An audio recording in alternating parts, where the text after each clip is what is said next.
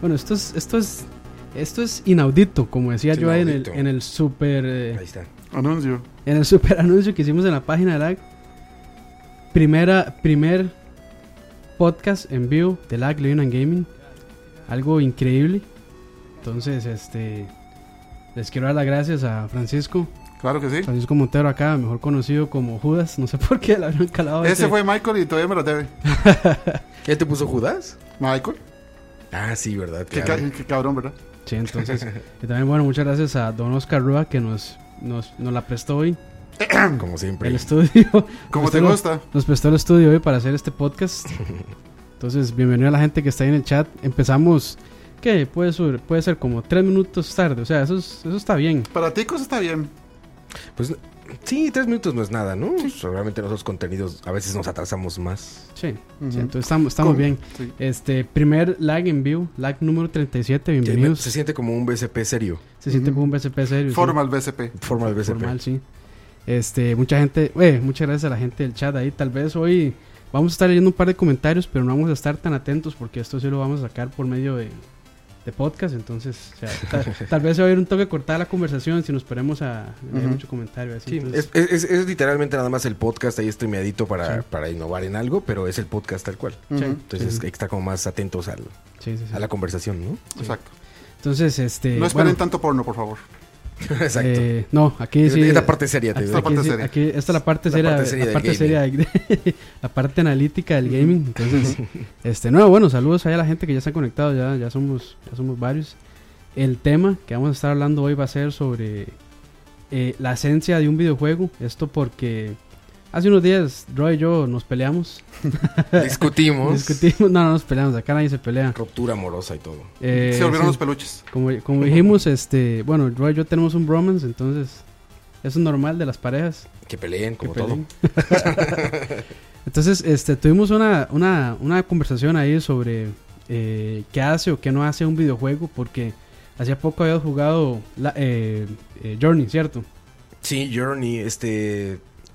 Ay, cabrón, es que no sé. Este. Estuve en PlayStation Plus. Gratuito. Este, me- este mes, este mes, eh, bueno, por aquello, este, septiembre, septiembre de Fue- 2016. No, fue el, fue, el, fue el mes pasado, ¿verdad? Ah, fue- No, sí, fue este mes, sí, fue en septiembre. septiembre. Fue en Sí, septiembre. está, está gratis para los que pagan el PS Plus. eh, Journey, si quieren aprovechar, ahí está gratis.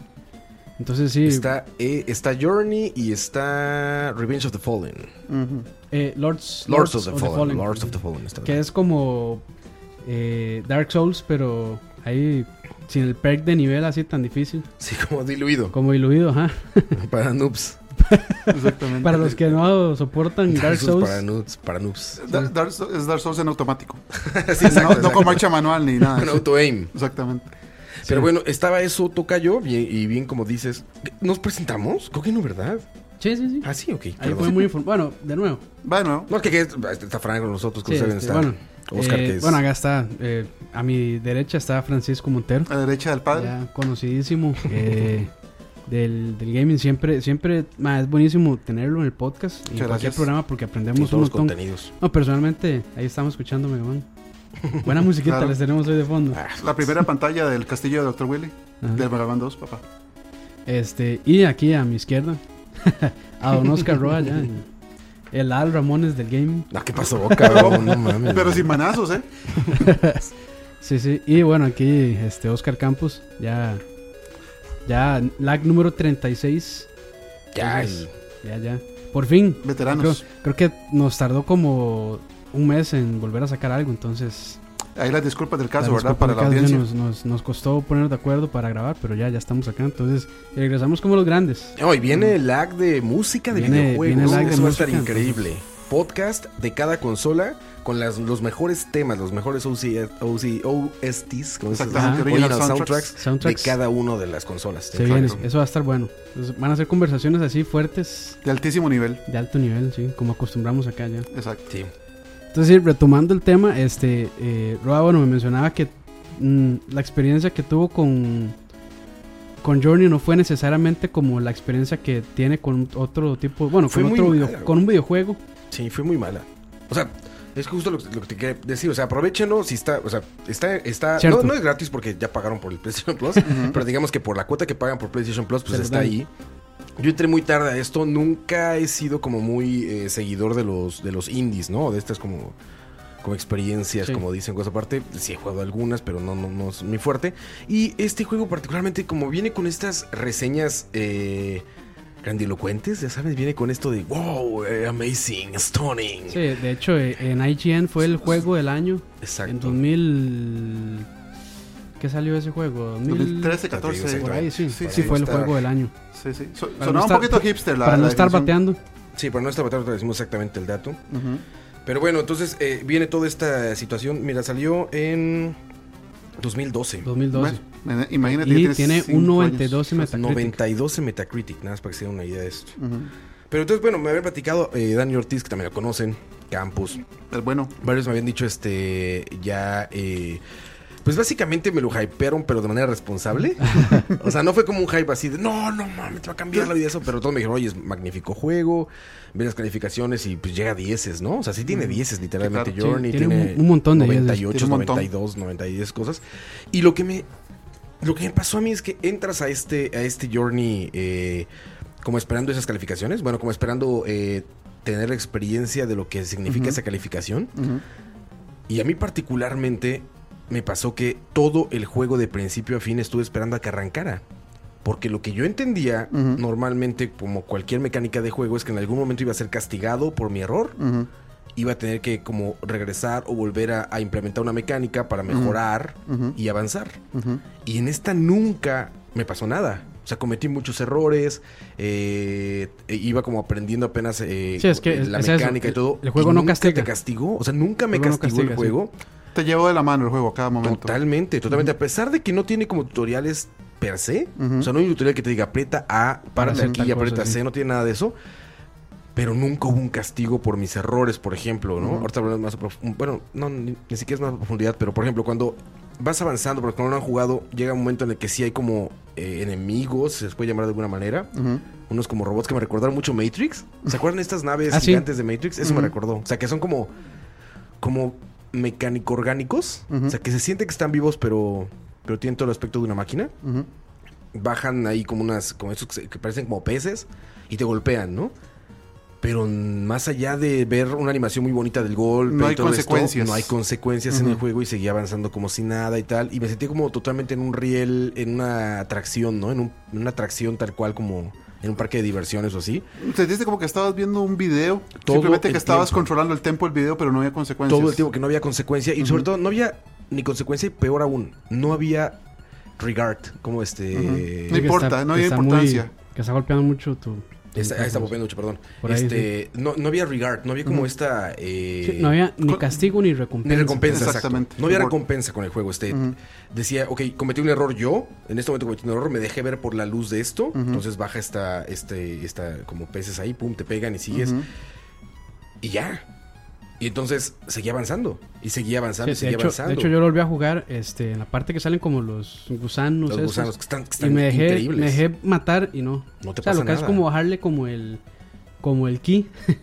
Sí, como tu como, energía como que la energía rodea. para poder eh, Pero flotar no hay o volar, castigo. sí, no hay castigo. No pasa sí, nada. castigo. Y eso me Ajá. pareció sumamente... O sea, por eso sacamos el tema ahora. Lo sacó un poco como que de- lleva, o sea, me hizo creer que era una bonita experiencia. A ver, el arte, la música es increíble, Sí. el arte es precioso, la música es increíble, eh, se mueve muy bien, o sea, está, está bien logrado el control. Puedes inclinar, por ejemplo, eso también que me pasó ahí, por ejemplo. Empiezas a jugar y pasas unos 3-4 minutos calibrando el control. Eh, tiene acelerómetro del DualShock 4, como Sí. ya todos saben. Y cuando lo inclinas, pues mueves la cámara y no te dice, a ver, inclina a la derecha y se, se mueve la cámara hacia que la yo eso derecha. nunca lo usé. Inclina a la izquierda, no, porque jugaste en PC. No, no, está para PC. No, ah, no es, está para es PC. único para Play. es exclusivo. Es exclusivo de Play. Eh, sí, Fíjate, a ese grado estaba mi Salió ignorancia de en este juego. Play 3 2013 y después salió como la versión, no remaster, porque no es un remaster, Ah. sino que salió la versión para Play 4. Que esta es la que están regalando. Me Ah, que están a, regalando a las ese grado dos. de ignorancia estaba mi juego. Les digo, yo de indies, la verdad es que eh, le he entrado muy poco. El hip- hipsterismo. Muy- del hipsterismo de los, de los, de los indies no le he entrado. Y bueno, está viendo ahí este, eh, como, como cuando eh, pasas 3, 4 minutos calibrando el control para poder mover la cámara, porque es lo que mueves al fin y al cabo es la cámara. Sí. Y en el juego nunca hubo esa mecánica. Nunca me obligó a usarla. Nunca tuve que como que decir, ah, mira, yo estoy mal y como usuario tengo que aprender a utilizar el control mientras aprieto un botón. Yo lo primero que imaginé es que iba a llegar un momento en que iba a tener que tener como los dos pulgares sobre el mando Y entonces la única manera que iba a tener de girar la cámara iba a ser eh, girando el mando, Giroscopio, girando el ajá. control, usando el giroscopio. Pero nunca pasó. Entonces para mí, para mí la, la experiencia fue muy mala porque fue todo el tiempo como de expectativa de algo que nunca pasó. Y sin spoilear final ni nada, llegas al final casi sin darte cuenta. Te sientes más espectador que jugador. Cuando tú lo viste jugar todo, Sí, lo volví a jugar. Ok. Sí. Eh, eh, ¿Estoy en lo correcto? O sea, o sea, ¿te das cuenta de que lo acabaste? ¿O hasta que aparecen créditos? ¿O cómo, cómo Eh, tú?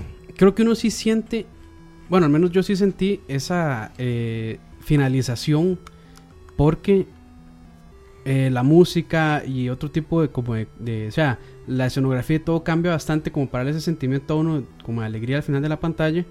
Entonces yo sí sentí que iba terminando. Pero, eh, o sea, no fue como tan recompensante. O sea, la experiencia en sí a mí sí me gustó. Y de hecho yo estuve leyendo hace unos días, este, después de que conversamos eso, y el mismo desarrollador, de, creo que se llama... Eh, mae, Aquí está. Para, Ahí está. para no andar, para no Para no andar, datos. eh, that, Eh, es Genova Chen, el director. That- el productor es Robin That Game. Company, sí. That Game That Game Company. El eh, los developers, este, ellos, e- ellos mismos dicen que eso no es un videojuego, es una experiencia. Ah, qué bien. Es eso una- cambia todo, ¿eh? Es una experiencia artística. Eso cambia todo, se acabó el tema. Ellos lo Sí, dicen. básicamente. ellos lo dicen, pero Ah, lo- lo interesante es que di, todas las revistas sí Dijeron que era un videojuego. dijeron que es un videojuego. Exacto. Tal se, vez, se juzgó tal vez porque tiene el suficiente, digamos, input de una persona para que se pueda mover. Porque por lo general las piezas de arte son más que todo contemplativas. Y uno no Sí, tiene, como, exacto. no tiene como que mucho Interactividad. que ver con eso. Solo tiene que ver en realidad. Y esa diferencia hay que marcarla muy claro, porque si no caes en errores. O sea, eh, el cine es cine y es pasivo. Eso es- Sí. no es malo, o sea, no quiero catalogarlo de malo ni bueno. O sea, no, no es, no es que más interactivo sea positivo. Es una experiencia. Ajá, exacto. O sea, no, es que, no es que más interactivo sea mejor y más pasivo sea peor. No. Nada más estoy diciendo, el cine es pasivo. Amo el cine, adoro el cine, estudié cine, ¿no? Lo amo, pero es una experiencia Pasiva. pasiva 100%. Ujú. Un videojuego creo que tiene que ser exactamente lo opuesto. O sea, si un videojuego se acerca más a la experiencia pasiva, creo que ahí es donde podemos empezar el tema. ¿Hasta qué, hasta, hasta qué pasividad te puedes llamar juego? Juego. ¿Hasta qué, ¿Hasta qué nivel de, como tú bien dices, de falta de input te puedes llamar juego? Mae, Bueno. sí, porque digamos, hay juegos, por ejemplo, mae, bueno, no las aventuras gráficas viejas, porque las aventuras gráficas viejas tenían unos puzzles imposibles. Sí. Eh, Hab- Estamos hablando de, de Day of the Tentacle, Green Fandango, todos esos, este, Monkey Island. O sea, tenían muchísimo que ver la cuestión de puzzles. O sea, de- cuestiones eh, secretas que uno tenía que ir armando. sí, es una, así. meca- es una mecánica En entera. cambio este, mae, incluso en, en otro tema que estaba escuchando, eh, en otro en otro artículo que estaba escuchando decía que básicamente esto es como God of War, pero en vez de cuadrado es este flecha adelante. O sea, es un quick time event de casi- game. Casi casi, o sea, es, es, Ujú. digamos flecha adelante, el análogo y nada más como ir caminando en línea recta, no tan en línea recta porque sí hay que hacer ciertas cosas, pero digamos que sí es una experiencia muy lineal. Creo yo. Ujú. Hay ciertas cosas que sí, como la parte de armar el puente y demás, que sí tiene más interactividad. Pero Porque es otro problema. O sea, en particular, que, que creo, eh, cuando juegas en línea este juego, y ahorita dejamos el juego para empezar a hablar más de, Sí. Como de todo en general. sí. pero bueno, este juego tiene, tiene, otra, tiene una parte en línea que es muy importante, donde es un cooperativo, literalmente es un cooperativo. Si la otra persona hace todo por ti, puedes no hacer nada. Solo quedarse que bien. avanzar. Pero, pero tiene que seguirlo al Tienes jugador. que seguirlo. Porque si uno no lo sigue, él, digamos, él, Él av- avanza él- y él avanza uno se queda pegado. Bueno, se queda ahí donde. Pero te deja hechos estos puentes, te deja hecho... Probablemente. Whatever. O sea, si, si estuviste en el mismo nivel, Porque hay como, hay como sectores. ajá. Creo que si él hace toda esa parte del sector y uno sigue, nada más pasa. Pero el otro sector, el otro sector como que ya se resetea. Eso, eso yo creí que en algún momento iba a explotar más. A mí me gustó mucho. Estamos hablando de Journey para los que acaban de llegar. Este, a mí me pasó mucho que. eh, no sé, cabrón, a ver. es que es raro, es raro. No me disgustó el juego, pero no es un juego para mí. Eh, la, exper- la experiencia no la sentiste como en un juego. Ahora, eso es porque el- este producto, para nombrarlo lo más neutral posible, no cumple con ciertas expectativas que vos esperas de otros juegos. Hablando de lo que dijo ahora este Krampus, hubo productos en su tiempo que se vendieron como juegos y no fueron considerados juegos por esa falta de inter- de interactividad.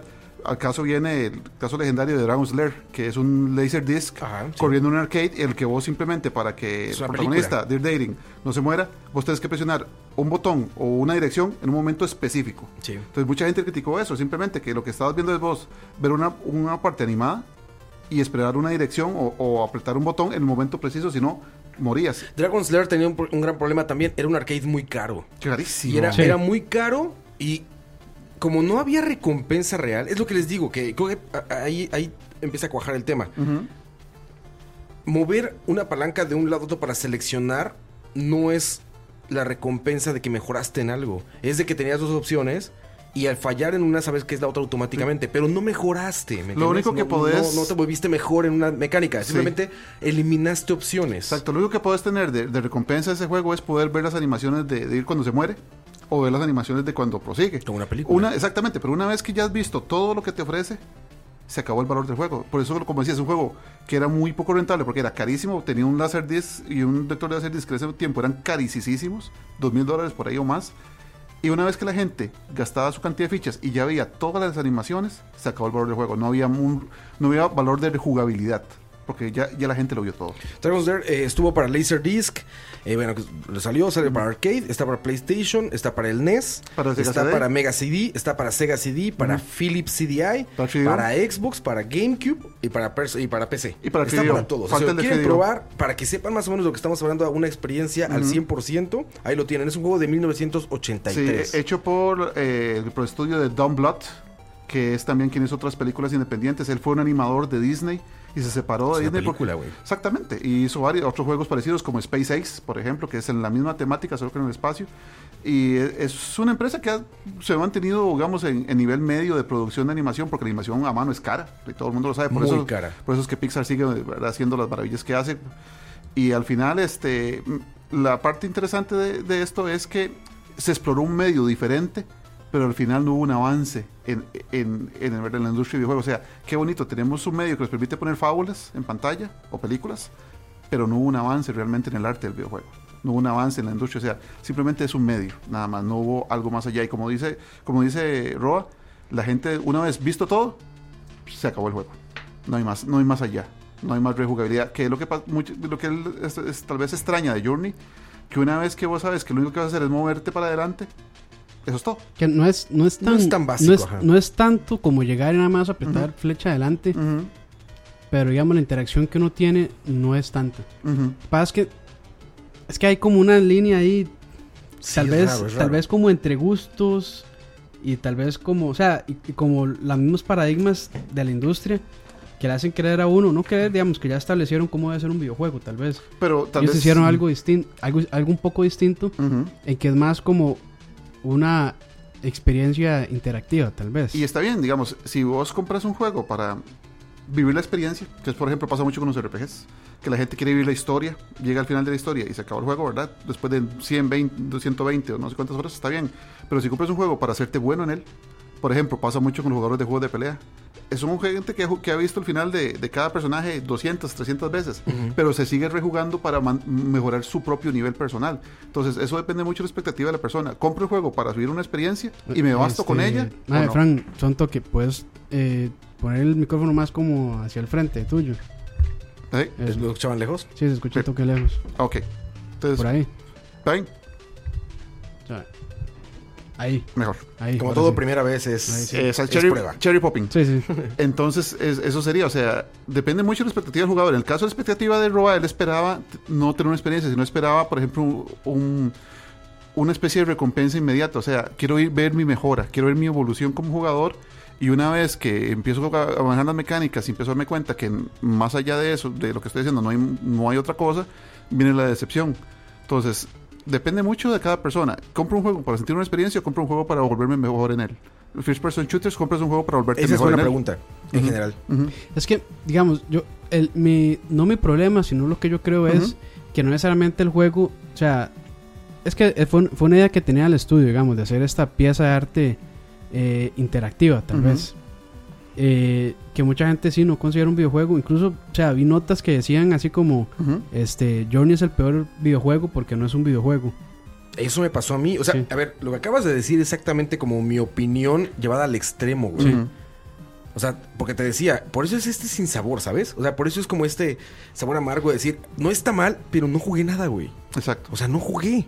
Es que sí, digamos, tal vez, no sé si será que eh, fue el hype otra vez haciendo de las suyas. Que eso es terrible. Y a ver, y es que aparte, mira, te, te dicen, a ver, la gente que sabe de videojuegos como Dani, como Campos, como Herbert, como todos, te dicen, güey, está increíble, güey, tienes que entrarle. Dani, por ejemplo, ponía cosas como, me sacó lágrimas. Otra vez lo terminé con lágrimas en los ojos, cosas así, ¿no? Dani, que juega muchísimo y sabe muchísimo de juegos, ¿no? Veas páginas como de reseñas muy importantes y venían con dieces, nueves, demás. Y te encuentras con algo que digo que desde mi muy humilde punto de vista, carece de lo básico para hacer un videojuego. Y yo lo platicaba con Campos acá y de hecho estuvimos ahí como discutiendo un Sí. rato, ¿no? Le decía a mí, eh, lo básico que mete en un juego, así lo más básico, es una mecánica, reglas y castigo y recompensa. Exactamente. Creo que esos para mí son los tres puntos. Así que que tenga una mecánica, que tengas que hacer algo. O tirar una carta en una mesa, por ejemplo, o, o mover una ficha, o tirar unos dados. Esa es una mecánica. En un juego de mesa o en un videojuego. O mover un, un mando en un punto, Exacto. ¿no? O llegar a un- a una meta o lo que sea. Dos, tener reglas. Eso es lo que es lo más importante. A ver, puedes hacer esto. Puedes tirar el dado tanto número de veces. Puedes tirar tantas cartas. No puedes ver las cartas de los otros. Es lo mismo con el, con el juego, ¿no? Puedes llegar hasta este punto. No puedes volar más de tanto tiempo. No puedes brincar más de tal alto. No puedes tocar ciertos puedes Bueno, hacer este tipo de es- es- sprites. eso sí pasa un poco con Eso Journey. sí pasa. Ahí, está- ahí vamos bien. Journey sí tiene como energía, digamos, como el ki. Sí, tienes Que mecánica. cuando se le acaba esto, la bufanda. Dejas de volar. Deja de volar. Y vas caminando muy lento. Caminando lento, sí. Y la tercera, que les decía, que es la que más carece, es que la, la que para mí es, para mí muy particularmente es más importante, es castigo y recompensa. Ciertamente. Que digas, ok, yo era muy malo jugando ajedrez, por, por inventar, no sé jugar ajedrez. bueno, sí sé, pero soy malísimo, pero vaya, me refiero a que, por, por inventar algo, ¿no? Yo era muy malo y me puse a aprender la mecánica y aprender el, el sentido, eh, las reglas del juego y mejoré. Y ahora cuando empiezo el juego, o sea, cuando entro, Exacto. soy mejor. Journey me parece que no, no, no cumple con eso. O sea, No hay- no hay una nunca evolución. te vuelves mejor. No, No hay hay- una curva de nada. Nunca te vuelves mejor. Y si le vuelves a entrar, eres lo mismo. Y si eres muy malo, si eres muy malo, muy, muy, muy malo, también lo terminas. Exacto. Entonces, eso, eso es lo que a mí personalmente me pasó. Y por lo que me quedé con ese sabor tan malo. De decir, o sea, Entonces, ¿ya acabó? O sea, fue como, güey, está ¿esto increíble. fue todo? Pero ya acabó. ¿Ese- es- ¿Esto era? O sea, ¿Esto era un videojuego? Eso fue lo que a mí me pasó. Te digo, es particular. Yo estoy de Es que acuerdo. yo creo que eso, lo que ellos querían, no sé si será así cierto, pero por lo menos lo que a mí me transmitió es eso. O sea, como un sentimiento primero como de, de desolación, así, que a veces cambia, digamos, cuando, cuando yo me encontré por primera vez con otro jugador ahí, yo dije, madre, ¿qué es esto? Otra persona aquí. Y yo, o sea, Y aparte no te dice que es otra persona. no, no O sea, dice. tú puedes creer que Uno- es una inteligencia artificial del juego. Uno se da cuenta hasta el final del juego que ya le dice, usted jugó con este, él, con, con él, este, con con él. este, con Y este. sobre todo, ¿sabes cómo te das cuenta? Que eso me gustó muchísimo. Que creo que sí es fácil todavía para el humano encontrar cuando no es una inteligencia artificial. Ujú. O sea, ¿no? uno se da cuenta fácil, sí. Te das Sí, claro, cuenta muy sencillo. O sea, eh, hasta el juego más avanzado, digamos, en de- inteligencia artificial, Grand Theft Auto 5. El que tiene como la mejor inteligencia artificial, yo creo, todavía este, Sí. en los juegos, ¿no? Los videojue- en, en la historia de los videojuegos, Es, muy- creo. es que es, Te das es cuenta cuando es reacción. Exacto. no tiene tantísimo, este, eh, o sea, como más bien como, no es tan proactivo, sino que Nada. más bien como que reacciona a lo que uno hace. Exactamente. Y en este sí ves que se te está adelantando. De hecho, eso es algo, Es eso como, es lo que "Ey, más espérese". me gustó de Journey. Lo único, bueno, a ver, me encantó la música y el, y el arte, pero es algo la como que hay, hay una parte, muchos. hay una parte, o sea, donde se ve como un atardecer, que eso, es- eso estuvo muy bien logrado, man. No, no, no, el arte y la música no está en duda. O sea, no está eso no está en tela de juicio. El arte y la música son increíbles, pero son igual que una canción de Bach o de. Mozart y una pintura de Da Vinci, ¿me entienden? O sea, Pero es que, no porque el- sean buenas eso lo hace un buen videojuego. pero es que en ese punto, o sea, ahí es donde ya cambia, donde yo digo que ya es más interactivo, porque una, o sea, una obra maestra de alguna de estas, ya sea canto, eh, pintor, escultor, este, músico, lo que sea, es la creación meramente de ellos y se la muestran al mundo. Sí, exacto, es una obra de autor. Acá es, 100%. acá es, ahí es una obra que le dan cierta cantidad del input al jugador para que haga y, digamos, como para que interactúe con el mundo y también con otras personas. Pero no puedes alterarlo, ¿no? No se puede alterar, pero ¿en Sí. qué tantos juegos uno puede alterar el mundo? No, Sí, no, no alterar el mundo, sino alterar la experiencia. O sea, lo que yo digo es que seas malo o bueno, lo vas a acabar igual, Sí. en el mismo tiempo. O sea, eso es lo que, me, es lo que me sí. pesa. O sea, o sea por, por Sí, sí, minutos, sí, sí, sí. vaya. No es Pero, por ejemplo, si alguien es muy malo jugando este The Witcher 3, va a tardar eh, 260 Diez horas. horas más, sí. si alguien es muy bueno, va a tardar 60. ¿Me entiendes? En, en- en Journey, aparentemente, no, no es una de las, eh, de las variantes. Sí. O sea, No hay una evolución del jugador ni ni básicamente, no importa qué tan bueno que ma- qué tan malo seas, la experiencia es igual. O sea, cuando uno, uno es un mal jugador, como por ejemplo en- en The Witcher, aparte de durar un montón más y tal vez cometer un montón de errores y que lo maten N veces, Y buscar, y buscar, y Exacto. buscar sin encontrar salida. exacto, la experiencia cambia. Para, de lo que co- saco de lo que vos decís es que seas malo o bueno en Journey, no importa, la experiencia es igual. Sí. Es que tal vez sea eso. Ellos quieren transmitirle esa misma experiencia a todos y cada uno de los- jugadores. La misma experiencia. La Eso es muy valioso. Puede ser. Eso es muy valioso. Y democrático. Y es algo nuevo. O sea, digo, yo, Yo, no soy. yo sí siento que ellos vinieron, o sea, no, no a hacer algo revolucionario, pero sí crear un par de esquemas. Eh, en, en ese, en ese asunto, porque. o Tú sea, juegas bastantes indies, ¿no? sí. ¿Crees que haya Hipstero. sido el inicio del, del indiismo? Mm, ¿Del no, hinduismo? yo creo que el, el indie más, o sea, empezó como a crecer este otra vez eh, con Super Meat Boy. Super ¿Es, Meat es- Boy. es anterior Super Meat Boy? Sí, claro. Mm, creo que sí es, es creo que es muy lateral, ¿eh? No, no, yo Mira, creo que Journey es de va- va- 2012, va- Super. Meat Boy vamos a ver, pero yo creo Creo- que están muy, muy horizontales, ¿eh? Sí, Super Meat Boy y de la era del Wii también, entonces sí anda por ahí parecido, Play 3 y todo eso. Eh, Xbox 360 fue cuando. Sí, que fue, que fue el, de hecho el Microsoft fue el primero 2010, que dos años antes. Sí, Sí. Dos años antes Sí, de yo creo que ahí fue Journey. cuando con, con Braid y con Super Meat Boy fue cuando ya otra vez. Fez, Eh, Fez salió un poquito después, pero sí también. Ujú. más o menos, ¿no? Ujú, Ujú. ujú. Pasa que, bueno, en Fez pasa otra cuestión. En Fez, este. Uno no puede perder. No hay Es, manera es de... muy, es muy. O sea, sí, sí puede morir, digamos. Puedes si- si fallar. cae- Si cae. Ajá, puedes fallar, que eso es, que es importante, que nunca pasa en Journey. Yo me caí 20 veces. ¿Recuerda este Sí, no nivel de la nieve? Pero es que, digamos, si, si no hace bien, digamos, con armar el puente, si no lo hace bien, no pasa. Sí, no puedes avanzar. No puede avanzar con la parte del puente, digamos. Sí, sí, sí. El, el reto, o sea, sí estoy totalmente de acuerdo contigo. Si no lo creas, no avanzas. No avanzas, Pero sí. el reto es de 0.01 de Exacto. dificultad, ¿no? O sea, Sí, para no. cualquier persona que haya jugado un videojuego lo va a encontrar en... Lo va a hacer fácil, sí. Lo va a hacer muy fácil. Este, hablamos eh, ahorita de Super Meat Boy, juego del 2010, si, lo, si no lo han si no, si no lo han jugado, de Team Meat. Eh, son Edmund McKillen y Tommy Refines, que estas dos personas tienen un documental muy bueno en Lo Netflix. pueden ver en. Se llama. eh, The Indie Game. Game. De Indie Game. Que es, es magnífico. es, este, Jonathan Blow. eh, Blow de Braid y de, The Witness. Estos dos compas de Team Meat. Y este Phil Fish de. Phil. Fish de Fez. Fez. Don, Phil- Don Hipster Fish. Es hip- Sumamente cuestionado por un montón de cosas con la industria, pero eso es para otro costal. Búsquenlo, Eso está en Netflix. Es un es magnífico documental. Terminas bueno. enamorado, sobre todo del Team Meat. Terminas enamorado de esos cabrones. O sea, que dices, de güey, hecho, qué de- increíble. del eso". mismo eh, de Edmund Macmillan salió eh, eh, The Binding of Isaac. Que también es considerado como. Bueno, no un juegazo, pero sí. No, no, Es claro. muy, muy bueno. Muy, Nintendo muy no, para, para allá es como ahí, como histórico, Nintendo no lo quiso incluir. por en sus, tem- por, por por sus el tema religiosos. Pero lo hizo al final. Al final lo tuvieron está, haciendo. sí. El final lo hizo porque primero el 3DS no le daba, al original no le daba, hasta que se ve el New 3DS con mejor procesador, ¿Qué? ya dijeron, ahora sí. Ahí lo metió. Qué curioso, ¿no? Meat- Super Meat Boy, para los que no los conocen, digamos, eh, lo pueden encontrar en Xbox 360, en Al- Windows, Algo. Per- ah, bueno, dale, eh, dale. Linux, eh, bueno, OS X, En todo lo que PlayStation exista. 4, PlayStation Vita, Wii U y Android. O sea, está en todos lados. Super Absolutamente Meat todo. Boy, este, pruébenlo, un gran, gran juego indie. Jugar, Y- eso, y difícil. jugar eso en Android. No me imagino jugando en Android, con la pantalla. O sea, eh, no sé cómo puedes tocar En la Uya, pantalla y avanzar en eso. Uya lo tienes que jugar seguro. No, no, es una locura, es una locura. Pero Ah, bueno, bueno, puede ser. Eh, Ujú. algo, algo que dice aquí, este, Dani, es en Braid tampoco uno pierde. Y ma, es, es interesante porque en Braid uno no, no pierde por la, por la cuestión de devolver el tiempo. Mm. No pierdes igual que Super Meat Boy. Ujú. Porque No. Super Meat Boy respawnea en el momento En el- ajá. exacto. Esto exactamente lo mismo, pero con la mecánica de regresar el tiempo. Pero sí es un castigo. Ujú. Sí es, Es- un castigo, es un castigo por hacerlo- por y te hacerlo mal. Y te regresa, y te regresa. Journey no te regresa a ningún lado. Exacto. Ma, es que para mí Journey es, es, es algo tan... O sea, para mí es tan interesante porque en serio siento que, o sea, que no estuviera... No, no tendríamos esta conversación si no fuera por ese juego. Porque, ma, Claro, está- sí. que- quebra- quebró un poco los esquemas. Es que es De cómo la gente, de cómo la gente este, considera un videojuego. Es Por ejemplo, es- están como Roa que dicen que, o sea, para él no fue una experiencia, o sea, fue una experiencia, pero no un videojuego. Sí, exacto. Fue una bonita digamos, experiencia. Yo sí considero que es un, es un videojuego porque tiene la suficiente, o sea, el su- ocupa el suficiente input por parte de uno para que el juego avance.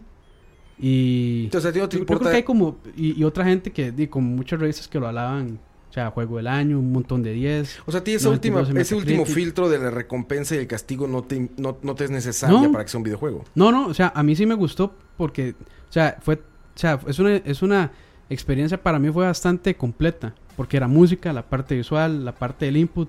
Yo creo que también, o sea, tal vez si lo hubieran hecho tan difícil, no, no lo hubiera disfrutado tanto. Mm. Pero es que ni siquiera es tan difícil. Es que lo O sea, hubieran hecho. No, perdón, si lo hubieran hecho difícil, digamos. Y digo, ni siquiera difícil. Es que lo hubieran hecho. eh, no sé ni cómo llamarle, pero, Pero, que, no, yo- que pudieras fallar. Yo, yo entiendo el punto de, de Krampus, digamos, devolviéndonos un poquito en el tiempo, siempre ha habido una gran diferencia de dificultades entre versiones de juegos americanos y japoneses, desde toda una vida, ¿verdad? Se ha sabido. sí. Entonces, Sí, para el americano es diluida. no, al, al contrario, te voy a decir por qué. Por ejemplo, vos compras un juego americano contra un juego japonés del mismo productor y la versión americana siempre es más dura. Es más difícil. Sí, por ejemplo, caso fácil, eh, Contra Hard Corps de Sega Genesis. El Contra Hard Corps japonés tiene barra de vida. Totalmente diferente a un Contra regular, ¿verdad? Que el primer balazo te mata. Te matas. Y en cambio, el Contra americano no tiene barra de vida. Pues mucha gente lo criticó porque era diferente del original, pero ah, fue al revés. Pero en un caso como Super Mario 2, como Donkey Donkey Panic, es exactamente al contrario. Exacto. Ahora, O, o de dos levels. hay, hay razones para eso, sí, ciertamente, hay razones para eso. En el caso de los juegos americanos, se trataban de ser más difíciles simplemente porque los americanos están acostumbrados a rentar juegos. Y cuando vos rentas un juego Tienes y lo días. pasas de dos días, de- le mataste el valor. Entonces ya no hay valor de- reventa. O sea, ya no te va a ir a buscar a esa persona ese juego.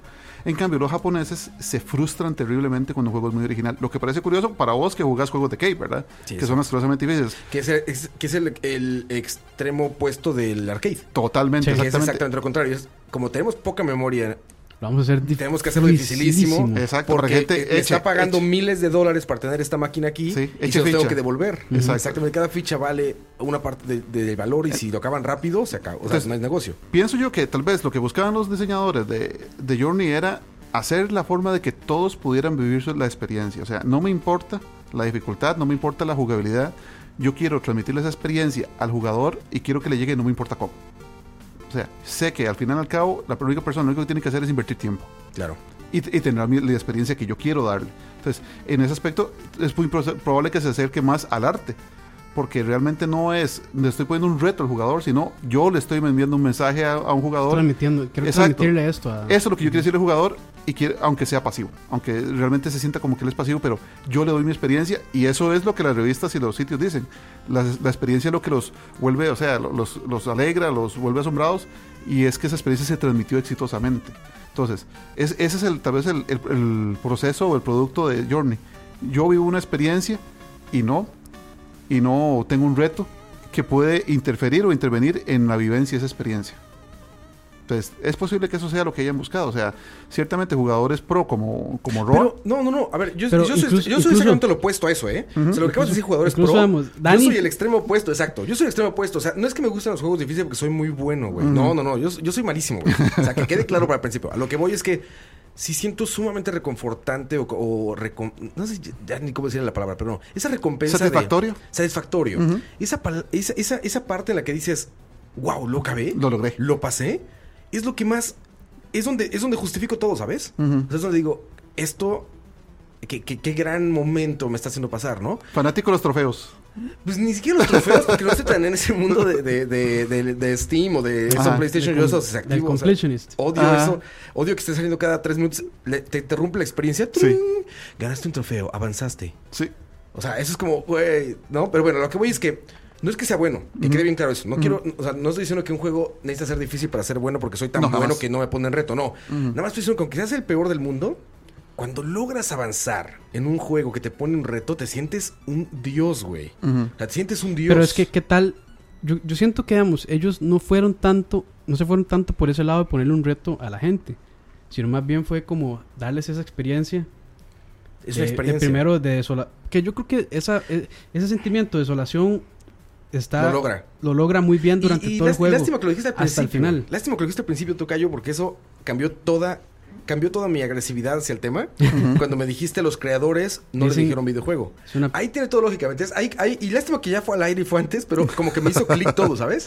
O sea, cuando, cuando la gente, cuando, cuando... lo, estaba, lo estaba guardando. Sí, se te lo guardaste, te lo guardaste para el peor momento. Maloso. Pero no, no, pero, pero cuando The Game, o sea, cuando That Game Company dice, esto es una experiencia, todo toma lógicamente, ¿no? Mm. Pero lo que había pasado conmigo al entrar la Journey para dejar el Journey de un lado, es que nadie me dijo eso, güey. Todos me dijeron que era un videojuego juego. de 10, güey. Que era un videojuego de 9.5. Era un videojuego de 9 y tantos. Y como dices, es muy respetable tu punto de vista que, de lo que corresponde a un videojuego. Pero para mi persona. No, que una, yo- vez, una vez que me dicen... Y es que yo soy una perra, entonces No, yo fácil el juego mejor. No, yo también, yo también. Pero lo que me refiero es que cuando... Si te dicen eso, si te Sí. dicen, esto es una experiencia, pruébala. Claro que lo es. ¿Sabes? O sea, cumple con todo. Entonces, sí, sí fue una experiencia lo que tuve. Jugué dos horas y media. Una película, lo, lo terminé en dos horas veinte. O dos horas y media más o menos. O sea, eso fue mi experiencia Exacto. con Journey. Y sí fue una película. Y yo soy muy eh, cuidadoso de la experiencia. O sea, no de estar con un teléfono a un lado y con la luz por Ma, todos y- lados. ¿sí? Yo soy y- encerrado y con audífonos, viendo la pantalla con, pantalla con luz apagadas. Digamos, y cambiando un poquito de Journey, pasarnos tal vez a otro tipo de juegos, como digamos los de Telltale. Telltale Games. A- A, Exactamente. a mí me parece muchísimo menos input del Claro. jugador en un juego como Telltale. Y ellos sí los consideran como juegos, man. Ellos sí lo venden como un juego. Ellos, ellos sí lo venden como Cualquier juego. no novela visual, cualquier novela visual aplicaría eso. Sí, sí, sí, sí. Digamos, yo, yo sí sacaría un poquito de lado, digamos, como Green Fandango, como los que dije antes, Green Fandango. Pero es que hay mucho, mucho puzzle, como dices, mucho porque era- rompecabezas. y era muy difícil. Entonces sí requería como que ese, como esa cuestión. El, el solo hecho de parsear, que era lo- el- la palabra, el armar las sentencias para poder enviar comandos al personaje. O sea, Claro. yo le digo a este ma, vaya, búsqueme ahí, o vaya, levante eso, revise, lea. O sea, ese tipo de pensamiento estructurado que vos desarrollas para jugar esos juegos es el juego. Sí. Sí, sí, Es- sí. Pero digamos, eso no pasa con los juegos de Telltale. No. Pero puedes Telltale- fallar. O sea, tenemos, eh, jugamos el último Batman, el episodio 1 del último Batman, que es Batman de Telltale Game. Cuando Pero- no logras el Quick el- Time Event, eh, Telltale Games es una serie de Quick Time Events. Sí. Para todos que conocen. Básicamente. Literalmente, ¿qué es un. Quick Time Event? Es este momento en el que la animación del juego, que está renderándose en tiempo real, no es para rendereada, está renderándose en tiempo real. Yo lo digo porque mucha gente se confunde en esa parte. Exacto. Bueno, si es tiempo real lo que está rendereando, te dice, aprieta A para patear duro esta ventana para romperla y poder escapar. Y ahí estás apretando A, ¿no? Ta, ta, ta, ta, ta, ta, apretando, apretando, apretando. Y si Ma, no pero, lo la- logras, pero la mayor parte del juego, eh, de, de, o sea, sí, del juego, va- uno va como sobre rieles casi. es, es totalmente real. Que eso no es malo, No, según no, yo. no, no, no, No. no. O sea, ve, ve Tomb Raider, ve Uncharted, ve... Pero eso no son tantos sobre Ve. Mario. Pero Mario es un riel. Pero, no- pero es que lo llama de la mano un juego de Telltale. Es Sí, como- no, te lleva mucho más. Pero lo que me refiero es que ese Quick Time Event creo que hace toda la diferencia en un juego como The Journey, por ejemplo. Claro. Porque Quick Time Event está esa mecánica de que si no aprietas suficientemente rápido las, Se la- el- se me fue la el musiquita. botón, ahorita pongo musiquita nuevo. si no aprietas suficientemente rápido el... el ¿Cómo ah, se llama? El... El botón. Sí, el botón. Sí, o el, sea, si- el- si no el logras prompt, eso, el prompt que te da. lo que va a pasar es que sí va- te van a aventar para atrás. Y va a empezar esta especie de frustración que hace los juegos. Es decir, ah, ya fallé. Tengo que, tengo, ya sé en qué momento esto. hay ya sé en qué momento tengo que presionar este botón, ¿no? Sí. Sí. Consecuencias. Pero, pero incluso sí sigo pensando que Journey tiene más interacción. ¿Qué- ¿Cuál es tu momento de más interacción en Journey? O sea, ¿cuál es el punto más interactivo de Journey O sea, para ti? sí, es que digamos, us- usted por ejemplo, con un juego de Telltale, usted puede dejar el control de lado y tiene un montón de cutscenes y un montón de historia, un montón de diálogos, usted lo puede ver ahí tranquilamente. O sea, no necesita que usted tenga el control en su mano y Sin apretando nada. un botón. En Cambio en Telltale, uno tiene, eh, perdón, en Journey uno tiene que llevar, o sea, tiene que ir presionando un botón, una palanca, lo que sea, la dirección de tu personaje, ¿no? para avanzar, sí, porque si no lo hace, se queda ahí, se queda Se estático. queda estático. En cambio en Telltale sí, usted puede dejarlo, no sé, 5, 10 minutos, que nada más ve, lee, escucha, punto. Que es uno de los inputs más básicos, el avanzar. Pero Mm. no, no el más necesario. ¿No? O sea, Avanzar. Ajá. ¿qué tal? ¿Qué- Porque hay juegos que van literalmente sobre rieles Sí. en los que no avanzas, solamente o brincas. ¿Se acuerdan de Circus Circus? Mm, ¿De Circus, NES? Circus Charlie. Circus Charlie. Circus. Charlie. Que, Es este- que tenemos fact check. Que, que es- Sí. Charlie, Pero, pero sí tienes que ir avanzando. Ta- Tal vez para darte no, punto. No en todo. O sea, te avanza solo. En, al- en algunos. Ajá, en algunas- pero, en algunos- pero digamos, para darte el ejemplo, cuando vas montando con la, con la bola grande de playa, vos Ahí tienes que, ir avanzando. Y tú, y tú manejas la velocidad. Exacto, igual que cuando vas con Pero el león cuando vas brincando. arriba del leoncito, Si no, el león, el león no, no se mueve solo. El león, tú tienes que ir avanzando también. No iba avanzando solo el No. Tengo no. que- tengo que recordar Sí. bien eso. Circus, Circus, eh, Circus Charlie es eh, un juego para Famicom. Para NES también salió, un juego de Konami, magnífico, magnífico juego. Lo podemos casi Circus Charlie, eh, salió en 1984. Sí, de arcade. Ma, Estuvo que- en arcade, Commodore 64, Que yo con el- MSX, Sega, eh, Sega SG 1000 Sí, el, el abuelito del Sega Ah, Master. Yo con ese arte no lo hubiera comprado. y NES. Ahí se me hace muy bonito. Sí, sí, sí, no es atractivo, pero se me hace muy bonito. Ahí está. Este, seguramente muchos lo conocen. Si no, lo pueden buscar. Les digo, está Arcade, Commodore 64, MSX, Sega CG1000 y NES. Y seguramente ya debe haber ports en Virtual, en Virtual, Console, en Virtual Console de Nintendo y... Sí, sí. Sí. muy probablemente. Ok. Que entonces ya habíamos quedado de que se ocupaban como tres elementos para hacer un videojuego. Que era el... ¿Cuáles eran? Ya se me fueron. Ok, Según yo era eso. Sí. Nada No, pero está muy bien resumido. reglas, Según yo eso. Que, primero que hubiera me- mecánicas, mecánica. mecánica, regla Reglas, y recompensa, recompensa y, y castigo. Según yo les digo. No, eso está es bastante lógico. No. Pero ok, vos podés jugar, podés jugar Journey, agarrar el control, poner una liga a la dirección de adelante y dejar que el juego se juegue No, solo. no. Ok, entonces sí hay un poquito de inter- interactividad después de todo. Sí, Sí, sí, claro. o sea, no estoy dudando. o sea, siempre hay interactividad. De hecho, ni siquiera digo que es poca. Ajá. Nada más digo. Por eso mi punto no era por la interactividad. Mi Ajá. punto más básico Es era la más- recompensa y el, y el De- de- castigo. De hecho, el punto de, más de básico. hecho, Dani dice que es, este juego cumple con 2.5 de esas. Porque tiene la Sí. recompensa, pero, Pero no tiene tiene castigo. castigo. Ahí les va. Hablando de Journey, por ejemplo, una parte bien importante que nos va a llevar a más cosas. El- el- como les decía, ya no está entera duda. Para mí, el arte y la música son increíbles. Sí. Son increíbles realmente. No me llevó a las lágrimas, como decía Dani, que creo que ahí está en el chat. Chais, No, no queremos. Ay, ay, muchas gracias a Dani porque está, está ahí en el chat. está, está bien, este, No se queremos- fajó, se fajó. Eh, eh, es bueno ver que tiene conexión a internet y que eso no le está llevando las lágrimas vez, ¿verdad? No queremos ser muy interactivos con el chat porque pierde. Eh, Fluidez. este- la idea de podcast. no, pierde la idea del Ujú. podcast. Se vuelve temporal, o sea, se vuelve temporal y perdemos como el, el ánimo de la conversación. Sí. O sea, por eso es que no lo estamos Pues haciendo a muchas se- gracias. se escucharía raro después. Sí. Sí. El chiste es de los podcasts que sean totalmente atemporales, Fluidos. por así decirlo, que si lo escuchan 10 años puedan Entenderse pero bien. Es por eso, pero gracias a todos que están ahí, ¿no? Pero bueno, el chiste es que eh, y con Journey llegas a esta parte en la que salen estos como enemigos, se le puede llamar, y están volando y, güey, me asustó, güey. O sea, vas avanzando Sí, son- y de repente yo, yo juego con audífonos siempre Pum. y pum, truena esa madre, brinqué. O sea, brinqué y sale una cosa gigante el, de, el cañona- del el piso. cañonazo Inception. Exactamente, es de Inception, sí, sí, sí. Y sale este como pez eh, Peje prehistórico, lagarto. peje lagarto Peje mecánico lagarto, del piso y empieza a volar y realmente da miedo. Sí. Yo dije, voy a morir. Yo dije, voy a morir. Fíjate cómo se mueve, como lo haces con todos los videojuegos. Buscas el patrón del jefe. O sea, el, el- el patrón que tienes que seguir para evitarlo. Sí. Entonces empecé a verlo volar y todo. Dije, no, no, me fui a esconder. Me escondo y veo que la luz me sigue hasta abajo de donde me escondí un shack así chiquito. Dije, ya valí madre, Ya ya valí madre. Y hasta aquí me la prestaron. Sí, Sí, y pasó baja por encima. Y baja esa mierda increíble. O sea, baja este, este Bicho. gigante. Otro cañonazo Con un sonido increíble, como mecánico. ese- Yo dije, ya, morí. Te golpea, rompe este como cuevita donde estabas escondido. Y no te pasa nada, güey. Ahí me fallaron de la manera más terrible del mundo. O sea, ahí, ahí, ahí me fallaron como solo un padre le puede fallar a sus hijos, ¿sabes? Entonces fue como, güey, mátame. Mátame y regrésame para que yo tenga que llegar de nuevo y decir, no mames, no puedo este, dejar que me vea esa luz de nuevo. Para que yo esté tenso, ¿sabes? Para que tenga miedo de que me vea la luz. Para que esté escondiéndome y buscando con cuidado. Pum, me pega. Increíble animación, nada, todo sí. eso. Y sigo como si nada. Y O sea- avanzo. Y me vuelve a pegar. Y sigues como si nada. No hubo consecuencias. Es como ver un gran. Es como ver un perro inmenso y darte cuenta que es un holograma que no te va a hacer nada, ¿sabes? Ujú. Es como eh, descubrir la obra de teatro. Es como, como que te contaran el final del chiste antes de que.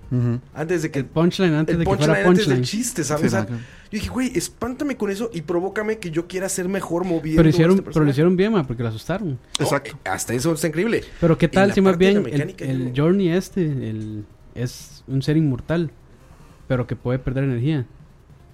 Bueno, ahí, está- ahí- mira, ahí estaría bien, pero tú me acabas de contestar hace ratito que intentaste que te mataran y no te matan Sí, nunca. no, no, no, no, no, no. Pero vamos, ¿qué pasa si es? Es un ser inmortal, pero nada más, o sea, se, se mueve con energía. Pues Una interpretación muy... es... No, está bien, pero digamos que entonces a nivel de historia matan el juego. puede Igual. ser. O sea, la mecánica está muerta desde el argumento de la historia, ¿no?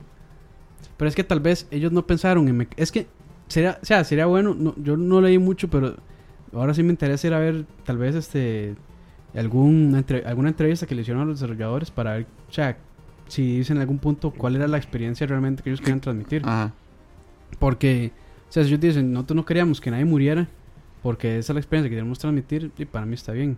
O sea, de hecho, yo no tengo ningún problema con el juego, a mí me parece muy, O sea, no, muy no- bueno. no querían que fallaras, por así Sí, decirlo. tal vez Ahora, o sea, que ¿cómo- nunca fallaras. ¿Cómo se anunció el juego? ¿O cómo se anunció ese producto? Mira, yo ¿Cómo no se recuerdo nada de la recuerdo. mercadotecnia. Yo no recuerdo nada. Es, es un recuerdo. juego indie. Creo que fue como un, ¿cómo le dicen? Sleeper hit. es. Sleeper Hit, sí. Ese cuando vienen, sí. Es- O sea, yo creo que... Es que fue raro, o sea- Bueno, me acuerdo, Sony le metió mu- mucha bulla, porque eso fue después de que eh, Microsoft empezó con el esfuerzo de, de los indies, ¿verdad? Con ID a Xbox. Entonces dijo Sony que no me puedo quedar atrás. Entonces empezó a buscar ciertos desarrolladores y como tres o cuatro productos, incluyendo Flower, me acuerdo. Fue uno de ellos, creo que otro fue Every Extend Extra, que fueron productos indies muy particulares que Sony les dio mucha pelota. Y entre esos estaba precisamente Journey. Claro. Pero habría que ver cómo se anunció. Pero si la gente dice, vive esta experiencia o este juego, ese juego más retador que has jugado, es muy diferente, ¿verdad? ¿Cómo se le vendió No, a yo la no creo gente? que lo hayan vendido así. Ahora, algo que dice Dani muy, muy importante acá en el chat es eh, que la cuestión del juego no es morir ahí, sino perder la bufanda o la energía que no tiene la bufanda. Sí, sí, que es la bufanda que se va alargando, que es como tu experiencia. Ajá, que al De fin- hecho, te sientes bien cuando te encuentras a otro jugador y tú tienes una bufandota Y y él tiene una bufandita, güey. Porque ¿Quién no- la tiene más larga? que ya tiene más larga, literalmente. Porque nunca fuiste a buscar estos símbolos que brillaban, que son los que te dan más, este, Sí. Experiencia. Sí. más experiencia. No, aquí estoy viendo con lo que Dani porque parte de la historia es, morir. Bueno, hay spoilers. Mm, thank, thank you for, for, for telling. Spoilers. Gracias por este, avisar. Pero, de- sí. Es que no es morir per se, ¿sabes? No, es como que es trasciende. fallar. Es lo que, no, no, me refiero a que eso es en la historia. Trascender ok. es en la historia. Pero yo me refiero en el Pero juego. entonces- no tienes que morir la- para fallar. Pero entonces la cuestión de la historia, si lo que quieren es llevarlo uno a ese punto para que uno trascienda, está bien que no lo, que no meta la mecánica de morir. Pero no tienes que morir, pero sí puedes fallar, ¿sabes? Pero sí, pues sí se puede fallar ahí. Bueno, no puedes fallar. Hay- un- es muy es difícil, es muy difícil no fallar, ¿Cómo pero sí fallarías se en puede. Journey? ¿Cómo fallarías en Journey? Ma, por ejemplo, cuando está construyendo el puente, que no haga bien estas cuestiones, cuando como cuando que hay como que elevarse en el aire. Ajá. Si no lo hace bien, no se sube al puente. Pero no va a pasar nada. Vas a regresar y te vas a subir. Exacto. Oh, hasta que lo, hasta que arme bien el puente, No pasa. no va a pasar. Sí. Entonces, sí puede fallar, ma, porque si no arma bien el puente, no pero puede se, pasar se a otra pero parte. se queda ahí. Pero no es falla, es, Ok, es incomplementar. déjeme darle un ejemplo, es no digamos. complementar algo.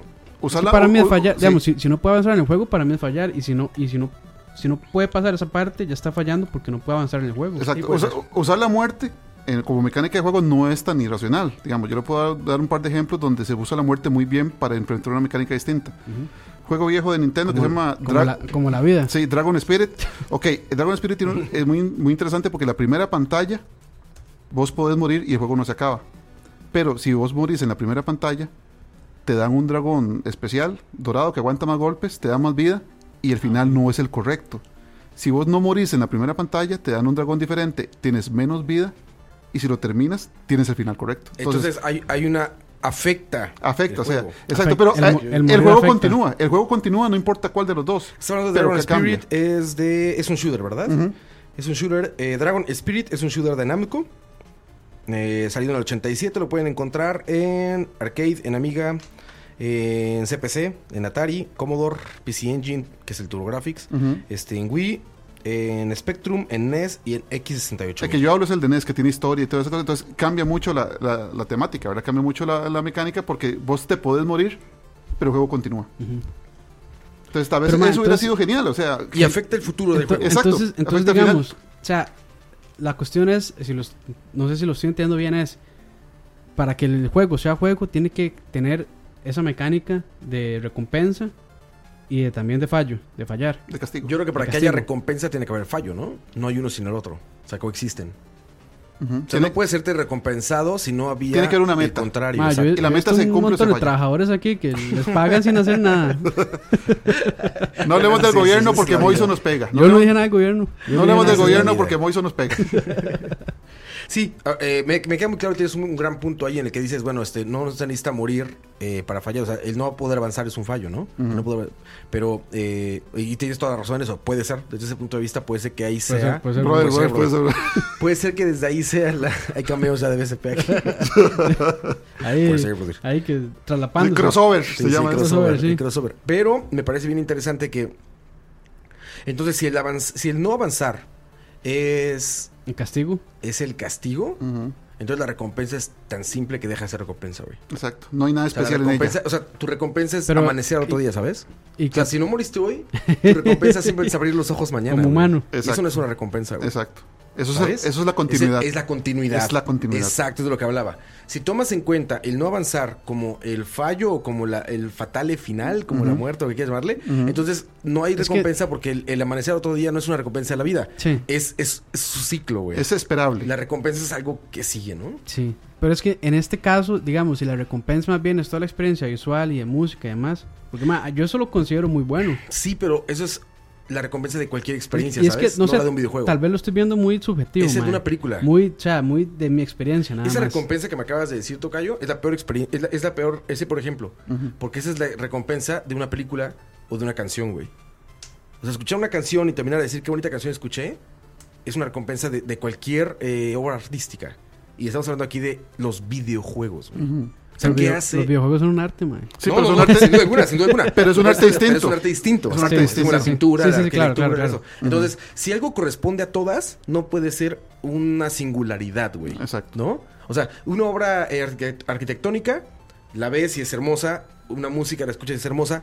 En eso todos tienen de arte, pero cada una tiene sus diferencias, ¿no? Sí. Dentro de la música. Entonces, bueno, un dice- videojuego... Dice Dani que, bueno, él se sintió recompensado porque la bufanda le medía como 25 metros después de que terminó. Si te mide 25 metros, es muy recompensado. Al final la tuvo Tu más grande. Más, y tu pareja Al final la tuvo más grande.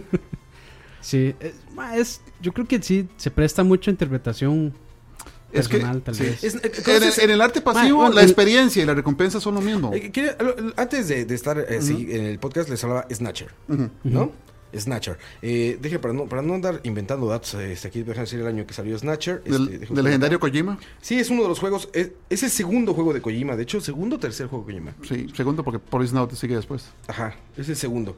Este Snatcher es una experiencia, eh,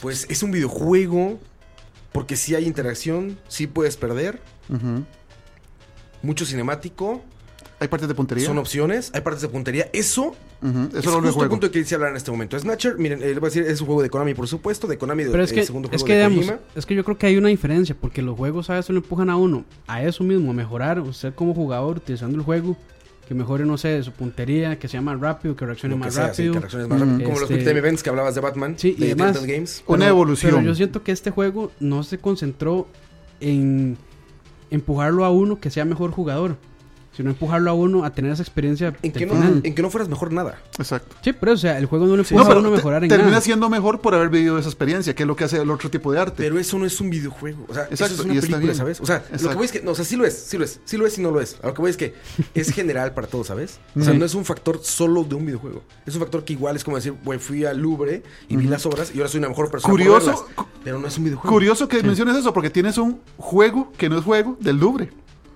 Exacto. En tu caso, tienes un juego que no es juego Exacto, que no es un juego, es una experiencia. Es una experiencia Mira, y, y es- un juego. eh, hablamos de Snatcher, lo pueden encontrar en NES, en MSX2, que si no lo encuentran ahí son unos... No, no, mira, es que no es tan difícil. Ah, ¿no? Y está en inglés. ah, fíjate, y está en inglés. PlayStation, Sega Saturn, Sega CD y PC Engine o TurboGrafx, como prefieren decirle. Este juego te va contando la historia de una especie de policía del futuro, muy japonés. Es muy una japonés buen, buena copia de Blade Runner. Se Blade Runner, exactamente, es lo que voy a decir. No es, que, Blade me- Runner. sí, no es que se nos extraña uno que Kojima copie cosas, ¿verdad? Sí, Pero no, no, es Blade Runner. Y tú vas escogiendo en una serie de menús, en una serie de menús vas escogiendo con quién hablar, qué ver en una escena. Es como Shadowgate, es uno de estos click, eh, point and click. Pero también tiene- Click and point, point Sí, and click. point and click, ¿no? de Bueno, hecho. Este, entonces llegas a una oficina como esta y te dicen, ok, estás parado enfrente de Campos. Campos tiene una camiseta azul, tiene una botella de agua y la, la. Entonces te dice, ver la computadora, eh, examinar a Campos. Hablar con Campos. Eh, hablar con Campos, salirte de la oficina. Es una serie de opciones, ¿no? Pero tiene esa mecánica de disparos que es real, que es como de un arcade, por así decirlo. Real O sea, time. Es real time. Donde en una, en una pantalla Steel, en un cuadro en Steel, salen eh, enemigos en diferentes puntos de una cuadrícula, que es de, me parece que es 3x3, ¿no? Que sí. O 4x4. 3x3 o 4x4 es, pero bueno. eh, Es 3x3, ya me acuerdo, porque nada más es arriba, diagonales y de lados. O sea, es 3x3. Entonces tú con el control, si te sale un enemigo en la esquina izquierda, tienes que dar con el control a la esquina izquierda y presionar el disparo. Puro darle el topo. Exactamente, exactamente, guacamole, ¿cómo le llaman eso? Exacto. Guacamole y el rico. Guacamole. sí. es pegarle al, al cuadrante en el que tú tienes Exacto. que seleccionar. Esa mecánica es un videojuego. Y literalmente en ese momento, si fallas, pierdes. ujú. O sea, así es como de, muévete rápido, aprende a reaccionar ante esta pantalla. Pero es que la botón. consecuencia de fallar es... Yo, lamentablemente yo no tengo chance de jugar Snatcher. Es- No no, es sé- tan sencillo. sí. No sé qué, no sé qué pasa cuando uno falla. Muere el personaje. o- Mueres y te regresa como cualquier otro Ah, mecánica natural. O sea, te dice fallaste, moriste, no sé qué. Hay formas de fallar, hay formas de fallar también dentro de los mismos este, rompecabezas del juego. Hay formas de fallar también, o sea, que no haya seguido, por ejemplo, la secuencia correcta de cosas, pero es más fácil fallar, como dice Roa, en esos enfrentamientos de disparos. Ah, ok. ok, ok. Sí, sí. O sea, cumple con las dos cosas, a pesar de una experiencia más pasiva que lo, que lo, que lo general, ¿no? O sea, es, es que es una novela visual, realmente. es una novela visual, pero cumple con ese básico Exacto. Hay interactividad. que nunca. Y más que interactividad, te digo. eh, eh, por eso lo decía desde un principio. Para Ujú. mí, digo, es, mi- es mi visión. No es que yo Ujú. tenga la razón. Nada Sí, más estoy diciendo, sí, es, sí, es mi, mi pensamiento. Mm, Journey no tiene esa, ese castigo que sí tiene cosas como Snatcher, que son literalmente una, Pero, novela ¿y, visual. y será necesario que tenga ese castigo? Es, la buena- es una buena pregunta. ¿Será necesario? Esa es una pregunta que habría que hablar aquí. O sea, O sea, si no tiene castigo, ¿es un videojuego? Por eso lo importante es cómo te lo vendieron. Eso es lo que yo insisto. Si te venden este producto No, como un videojuego o sea, regular, No, no creo, no creo que lo hayan vendido mal porque si no se hubiera visto en las críticas. Como No Man's Sky.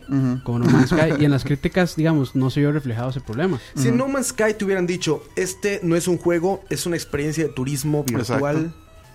hubiera Tal, vez- cambiado tal vez la gente no estuviera tan enojada. Dicho, eh, no Man's Sky es una experiencia de turismo virtual espacial. es un simulador. Ajá. ¿Hubiera cambiado algo? Es un la walking, de es la un gente? walking simulator con crafting y Un Walking in the Space Simulator. Algo así. Exactamente. Tal- vez, the. Tal vez, y de hecho, bueno, hablando un poquito de No Man's Sky, ya, ya como que salieron un poquito las declaraciones de, de creo que no fue si Sony o directamente Sí, de fue Hello Yoshida. Games, Fue Yoshida. que dijeron que lamentablemente no tuvieron un PR. Sí, sí. Que todo, todo el, el PR fue por parte de este compa, Desarrollador. sí, ¿cómo se llama? Eh, ¿Te acuerdas? ¿La parte de PR? Sí, el desarrollador, ¿cómo se llama? Este... Ah, ese más, este... ah, es el de Hello Games. Este... Dani, ayúdanos. Sean Murray se llama. Eh, Sean Murray. Sí, que toda esa tarea se la, se la echó al cargo Sean Murray, que tal vez en el momento cuando él estaba hablando tenían unas expectativas diferentes Muy del juego. Y de cuando salió el juego no pudieron hacer ciertas mecánicas o ciertas Y también cuestiones que han dicho. ahí Shuhei entonces- Yoshida también se estaba lavando las manos bastante, ¿no? Sí, La estaba verdad, diciendo, no, bueno, no fue culpa de Sony, fue culpa de Sean. Y como que dice un poquito ahí, como que le da permiso un poquito porque dice, pero dice que sigue trabajando en mejorarlo, que sigue trabajando en hacer Sí, más cosas. Exactamente. Pero, bueno, son movimientos raros ahí. Pero Ahora, es, es- una excelente pregunta, Tucayo, ¿eh? lo que tú dices. Eh, Es necesario morir exacto. en no, no Journey. morir. Bueno, Es, Que hay una per- consecuencia. perder ajá, o Que sea, hay la una consecuencia. una más tangente, aparte, digamos, de no colectar todos los trofeos o todas las bufandas o todos los glyphs. O sea, algo más tangible. Que sientas una diferencia en el será- gameplay. Será necesario, digamos, que, que el, que el juego lo castigue fuerte a uno por haber fallado algo. Porque yo no siento que las mecánicas se diseñaron alrededor de ese tipo de cosas, No, como, no. como de castigar al jugador por haber hecho algo mal, como la parte que uno va surfeando, que si no pasa por debajo de todos los arcos, este que lo castiga, que le dice, eh, hasta que no agarre los 15 de 15, no pasa a este punto. Yo no pasé por debajo de todos los arcos. No, no tiene que pasar por ninguno. O sea, si quería pasar por todos, puede hacerlo. Es difícil porque es un trofeo. Pero no Mm. pasa nada. Pero si solo pasa por uno o cero, el Y, juego y es, lo sigue. que, es lo que esperas, juego es sigue. lo que esperas como, como gamer. Ah, y lo es- ves y sabes es- que tienes es- que hacerlo, Sí, pero sí, correcto. Porque uno dice, madre, arcos. Ay, tengo que pasar Tengo por que pasar todos". en medio. Star no. Fox. Y no lo haces. Star Fox. Star Fox, sí, por. Star Fox. Pero Star Fox tiene. Bueno, es que no, no sobre esa mecánica, Ajá. pero es muy clara la, la manera en perder. Y te, da una, ¿no? y te da una recompensa. Y te da Pasas una por todo, toma un arma nueva. Eh, a mí me pasaba eso totalmente. eh, mira, qué bueno que me mencionaste esa parte en Journey, porque me pasaba eso todo el tiempo. Todo el tiempo. O sea, es que es eso, o sea, ves un- ese uno, hint uno tiene como de pre- gamer. uno tiene como preconcepciones por ser, sea, ya por Sí. tener cierta ¿Ves? cierta experiencia ves jugando un otros objeto que brilla en el piso, tienes que acercarte y apretar. Collectible. Ajá. Sí, tienes que un y secreto o cuestión algo, ¿no? Ves un gato bajo un poste, tiene una misión Tiene para mí. algo- ajá, exactamente. Sí. Ahorita que decías, por ejemplo, eh, lo de Walking Simulator. Grand Theft Auto 5, Ujú. que se me hace de los mejores juegos que he jugado en En la la historia. historia de los videojuegos, Y yo, Ujú. yo cumple también, con muchísimas cosas adentro. Puede ser un Walking Simulator. Ujú. si uno quiere, Si, si tú en, si tú en Grand Theft Auto 5 no tomas ninguna misión, ninguna misión, se puede ir y caminando te por el dedicas mundo. a caminar por el mundo, espérate, Haz- a ver lo más hace importante de tu carrera. hace el, el, el Forrest Gump. El Forrest Se Gump, va, se va corriendo de ciudad en ciudad. el Forrest. Gump, ¿sabes qué va a pasar, Tocayo? Puedes morir de mil maneras. Ujú. No hicieron mil, pero puedes morir de varias maneras y puedes perder. Sin tener un objetivo ni una misión. ¿eh? Si otra vez es una calle y te atropella un camión, te van a matar, güey. Y vas de regreso, güey. Y vas a aparecer en un punto cero. En un Walking Simulator. que es Grand Theft Auto 5, digamos, si no tomas misiones. Exacto. Entonces, ahí está muy claro el asunto de, de logro recompensa, ¿sabes? Porque es como, güey, sale a caminar, sí, pero no eres inmortal, güey. Ujú. Si te atraviesas una calle y vas en un camión, te vas a morir, güey. Si te caes de un lugar alto, te vas a morir. güey. Aún y cuando solo estés caminando. El input más básico, Tocayo. Sí. Moverte. Pero es que el juego está diseñado alrededor de, de esas físicas. Eso Journey, es- Journey no, mae. Pero la, la física debería ser básica, ¿no? Es que en O sea, Journey, en güey, Journey no hay ese tipo de físicas. Estamos de acuerdo que todos los videojuegos tienen físicas. Todos. No hay un Sí. solo videojuego que no tenga físicas. O sea, ilógicas o lógicas. Tienen, tienen, tienen. Pero en es- su ambiente de juego son lógicas, punto. Todas tienen que tener, ajá, bajo sus reglas, Son pero tienen que lógicas, tener una, una- una física. Sí. Journey sí lo cumple. Como dices, si se te acaban los brillitos estos o los boletitos que No van volando, volar, no puedes volar. Esa es una física lograda. Los tiquetes de avión. Pero solamente no te dejan avanzar, güey. Sí. No hay Pero- consecuencias a largo No hay plazo. muerte, güey. O sea, si estás volando altísimo, se te acaban tus boletitos de avión, tus tiquecitos y te va caes. cayendo y sí, aterri- aterriza. O sea, es raro eso. ¿sabes? Es que- o sea, no estoy diciendo que es malo. No me malentiendan. Es que sí, yo creo que sí, o sea, sí hicieron muchos cambios en los paradigmas o en las preconcepciones que uno tiene como jugador, tal vez. Porque eso mismo uno ve este, algo brillando y es, ah, eso tiene que ser un secreto. Voy a agarrarlo. Tienes razón, un paradigma. Un paradigma. Entonces, yo que era lo que yo decía la otra vez, que yo siento que ellos quebraron ciertos, quebraron ciertos paradigmas alrededor de los videojuegos. Ahora, también yo creo que se presta interpretación, porque Dani está diciendo aquí que para él, por ejemplo, no haber colectado todos los pedazos de bufanda o todos los glyphs o pasar por debajo de todos los arcos o no sacar todos los eh, trofeos es una forma de castigo. Ajá, sí puede ser. Puede ser. Sí. Es una forma de castigo que depende ya del usuario, no de las reglas del juego. Ahí es donde difiere un poco. O sea, Es que- no es el juego castigándote, es, el usuario castigándose a sí mismo. Y habrá sido más bien la intención de los desarrolladores, o sea, pasarle eso al jugador. O sea, como, ok, Castígate yo, tú. Yo, sí, o sea, yo no lo voy a castigar. Pero aquí están estas cosas que usted puede interpretarlas como castigo. Ujú, Sí, sí, entiendo. Sí, si, esas, si ese es un, o sea, ese es un punto muy válido si esa es la intención. Si la No, intención no, es romper aquí- paradigmas. y- Aquí sí, inventando completamente. Porque A mí me gustaría ejemplo, que me lo dijera mejor- Dani, en qué momento, porque lo puso literalmente, él, Sí, Dani ¿en ponía, qué momento lloró? ajá, bueno, me, me sacó las lágrimas, algo así puso. Decía, Yo no estuve, Seguro- pero ni cerca. se- seguro alguna de los jugadores decía Tatiana. No, es que se le cayó la, Sí, referencia a Charlavaria. se le cayó no lo la internet. escuchado. Fue cuando se le cayó la internet. Si no escuchan el otro podcast donde no hablamos de videojuegos, no hablamos de entenderán. todo, sí, ahí entenderán. Pero a ver, me gustaría preguntarle Char- eso, ejemplo. charlavaristas entenderán. Los charlavaristas entienden. Pero, ¿cómo te hace lograr Journey? Es una pregunta que no me logro, que no me logro resolver yo mismo. ¿Cómo, ¿Cómo transmite la...? ¿Cómo te hace llorar? O sea, ¿cómo Ah, puedes ¿cómo? llorar con Journey? Digo, Dani lo, lo decía muy claro, dice, me sacó las lágrimas por segunda vez. o Es que, es que yo creo que ¿En es qué eso. momento es- es- Journey hace eso? Esa es la experiencia, tal vez, o sea, la combinación de sonido con imagen, tal vez a él le provocó, no sé, algún recuerdo o así, porque, o sea, es de, así es el cerebro, uno huele, Ujú. uno huele, cier- o sea, ciertos olores le recuerdan, le traen recuerdos a uno. Sí, te hace... Entonces, Eso- ese es, creo que es el trigger más... Es el trigger más claro de tu vida. Psicológico. Que, ajá, es como en el cerebro un botón Te pasa, bueno, a mí me ha pasado con 20 años de diferencia. Que algo huele y dices, me acuerdo cuando tenía 10 años y olía a esto, ¿no? Sí, el problema, y tal vez lo, lo interesante sería que esa experiencia ah, es tan patente para mucha gente que lo nombra juego, ¿verdad? Tan, juego en 10 y juego con muy buenas calificaciones. Pero una experiencia uno puede hacerla para todos. O sea, en el caso de Roa, él no sintió esa experiencia, o no sintió ese amarre, o no sintió ese esa apertura que me abrió la mente y, oh, Dios mío, qué juegazo, Sí, y me dejó algo.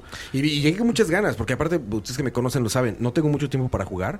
Y cuando juego, realmente, o sea, Te si- juego, sí, ¿sabes? te sientas a disfrutarlo. Ajá, o sea, no estoy con el celular a un lado y haciendo otras cosas. No, llego, me encierro. Está aquí la cueva del, está la cueva del encierro aquí atrás.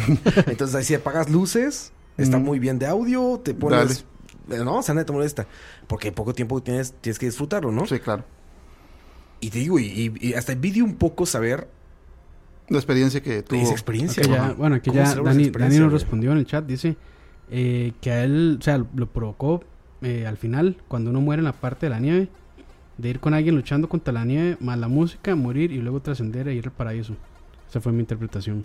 Ok. Ok. Sí. Está bien. Hay, hay gente que... o sea, Hay gente más sensible que otra. De hecho, tengo un compa que sí, que él terminó y Ujú. así como, "Es- estuvo bien, pero no, no, Es que es, no una, sentí es, nada. es una analogía entonces lo que ves. ¿no? Es, es una Es que- analogía. es que la también, o sea, quizá, o algo así. Y, y incluso Dani también aquí puso que tal vez lo que ellos querían es dar una experiencia muy positiva. No, por eso no querían involucrar estas mecánicas de castigo, de muerte o demás, sino más bien esa cuestión como de la desolación, como su viaje hacia un punto en la montaña, o sí, en la montaña, y después este y lograr eso Ujú. Y ver que, o sea, toda su misión o en su vida era llegar hasta ese punto y lo logró. Soy un poco como broma. O sea, es como, es como la vida, pero es la realidad. Sí. O sea, quizá quisieron dar esa experiencia de, de la vida, ¿no? De avanzar Puede y... Una evolución. Puede ser. Ujú. puede ser. Puede ser. Sí, sí. Pero- Pero son, son- son- es, es interpretativo esto, ¿no? Yo creo que sí es muy interpretado. O sea, y ellos acertaron muy bien con esto de que es un arte, porque es muy interpretación. Yo tuve una experiencia muy distinta a la que vos tuviste. O bueno, vos No lo jugado. chance, pero probablemente si lo jugás vas a tener una experiencia muy diferente a la que yo o Roa tuvo. Mm, sí, probablemente. Y es, y es tal vez por eso que dice Roa, digamos, va a haber cosas en mi vida que no, tal vez ustedes no han vivido, que posiblemente elementos de Journey me los tra- retrotraigan, me los hagan Sí. rememorar, y ahí es donde siente uno el impacto emocional, el attachment Sí, emocional, que es lo que yo había discutido hace mucho tiempo. Sin que corazón, es- Roa, sí. sin corazón. no, que, ¿cuál? que los juegos como arte tal vez se nos meten tanto a nosotros en, en la cabeza porque hay un, hay un elemento de, arraigo emocional con ellos. Porque los jugamos en un momento tal vez muy, de mucha habilidad, los jugamos en un momento difícil o fácil para nuestras vidas, o lo jugamos a la par de una persona que quisimos, o a la par Sí. de una experiencia que queríamos vivir. Entonces, los juegos nos permiten eso, entre una, un arraigo emocional a ellos y que cuando repetimos o rememoramos esa experiencia, ese Sí. arraigo viene con ellos. que de hecho yo, este, bueno, hablando de eso, experiencias, yo Ujú. este, pasé junto con mi primo eh, Chip Raider de Play 1, el de Chip, Chip Dog and Wolf. Qué bueno. Este, y la verdad es que, o sea, aparte que el juego sí es muy bueno, Ujú. este, para mí la experiencia fue buenísima porque yo lo, lo jugamos, siempre lo jugamos juntos. Entonces, o sea, es muy chiva cuando yo lo juego de nuevo a veces y yo digo, madre, me trae un- buenos recuerdos Exacto. de cuando yo estaba en la escuela jugando esto con mi primo. Buenísimo, claro. Y, y tal vez sea, tal vez sea eso, lo que ellos querían, o sea, más que retarlo a uno, sino más bien como despertar ese tipo de experiencias en las personas. Exacto. Sheepdog pues. Wolf, que es lo que grababa el tocayo, lo pueden encontrar en Windows y en PlayStation. Está en wi- está en ya está Windows. en Windows ahora, debe estar en Steam seguramente. Probablemente. Este, Mm, un no juego sé. de que distribuyó Warner Bros. Muy Jue- buenos juegos distribuyó. Muy bueno, buenos juegos. Warner Este, distribuyó varios juegos el de, el de interesantes. Box Bunny in Time era. ¿cómo se Buenísimo era, sí, was One in de Time. Roadrunner, llama?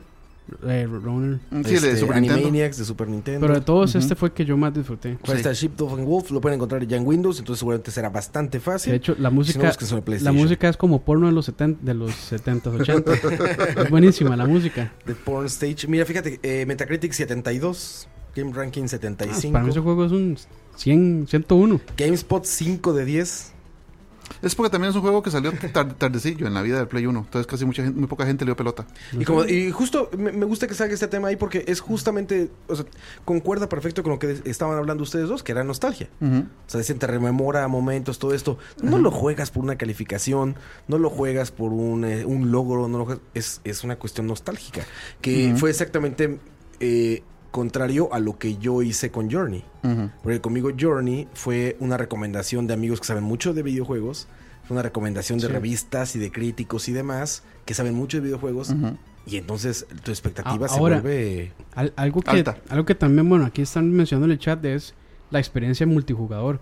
Yo la primera vez que lo pasé lo hice muy solitario, sinceramente. O sea, yo casi no, casi no este, interactué con los otros jugadores eh, que me salieron. En cambio, la segunda vez sí, y lo disfruté más la segunda vez. Porque, digamos, sin un sistema de chat, sin un sistema de mensajes por te escrito, sin comunicas. nada, Ujú. se comunica uno muy, muy, muy bien. Sí, No- que puedes no- volar, estás no- cerca de la otra persona y puedes volar o puedes O como sea, agarrar en- en- energía. entre ellos dos se, se dan, se dan como energía, este. sí, pueden volar y sí. Como que puedes lanzar tu ki y si otra persona está cerca, como que la absorbe. También lo absorbe, Y también te lo puede regresar. Y pueden ir avanzando así. Y eso te digo, a mí me, me gustó muchísimo de ese juego eso que de repente era como un cooperative y de repente parecía una carrera. Sí, En los, en los primeros niveles que son de tierra, de, ni- de tierra y esto que son como áridos, eh, sientes que más bien como desérticos. quieres hacerlo tú primero antes que él. Y después en la nieve y todo esto, Tienen que ir juntos tienen que... En teoría, para yo- darse calor. yo también dejé a alguien a un lado porque estaba como yo estaba explorando y más bien él me dejó al lado porque yo estaba explorando yo quería explorar quería- el mundo él y él seguir. estaba avanzando y avanzando y avanzando y se fue y dije pues vete yo quiero explorar por eso trae mi bufandota yo por eso la bufandota yo y este y estaba explorando pero tampoco pasó nada, güey, ¿sabes? O sea, el no pasarlo con alguien tampoco cambia nada. Vio el mismo final Pero que yo. ese sería el mismo final, pero la experiencia en medio del principio y el final cambia un poco. La experiencia, el Sí. viaje, por El viaje, sí. No el, El destino. journey. El journey. De hecho, tiene muy buen nombre. Tiene este buen caso. nombre. Es viaje. Viaje, sí. Y Es no- el, y- y el no- viaje es lo que importa, no la meta, no el lugar donde llegamos. Muy filosófico. Es, Ujú. es el- Yo creo el que tema. incluso hasta eso, o sea... Por eso te digo que al principio rompiste esto. Tú lo rompiste a tu al principio cuando me dijiste ellos lo vendieron como una experiencia. Ahí tuvo lógica para mí, ¿sabes? Y no, no lo hice a propósito. Ahí No, tuvo lógica para mí.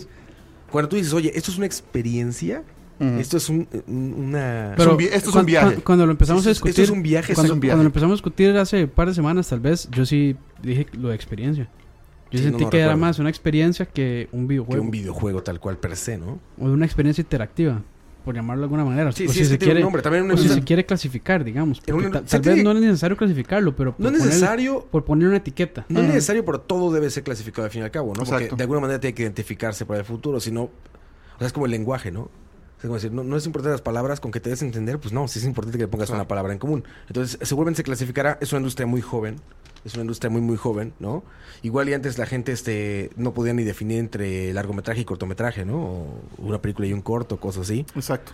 Journey puede, puede ser como el primero de, de esas experiencias, ¿no? Puede ser el primero de esos experience gaming o que, journey que gaming. es vacilón Mm, porque, sí. bueno, me imagino que en Steam debe haber un par de juegos similares, pero no han llegado todavía como a ese eh, estatus de juegazo o de excelente juego o, O de así, popularidad que tiene que Jordan. tal vez Apsu sí lo está haciendo, creo.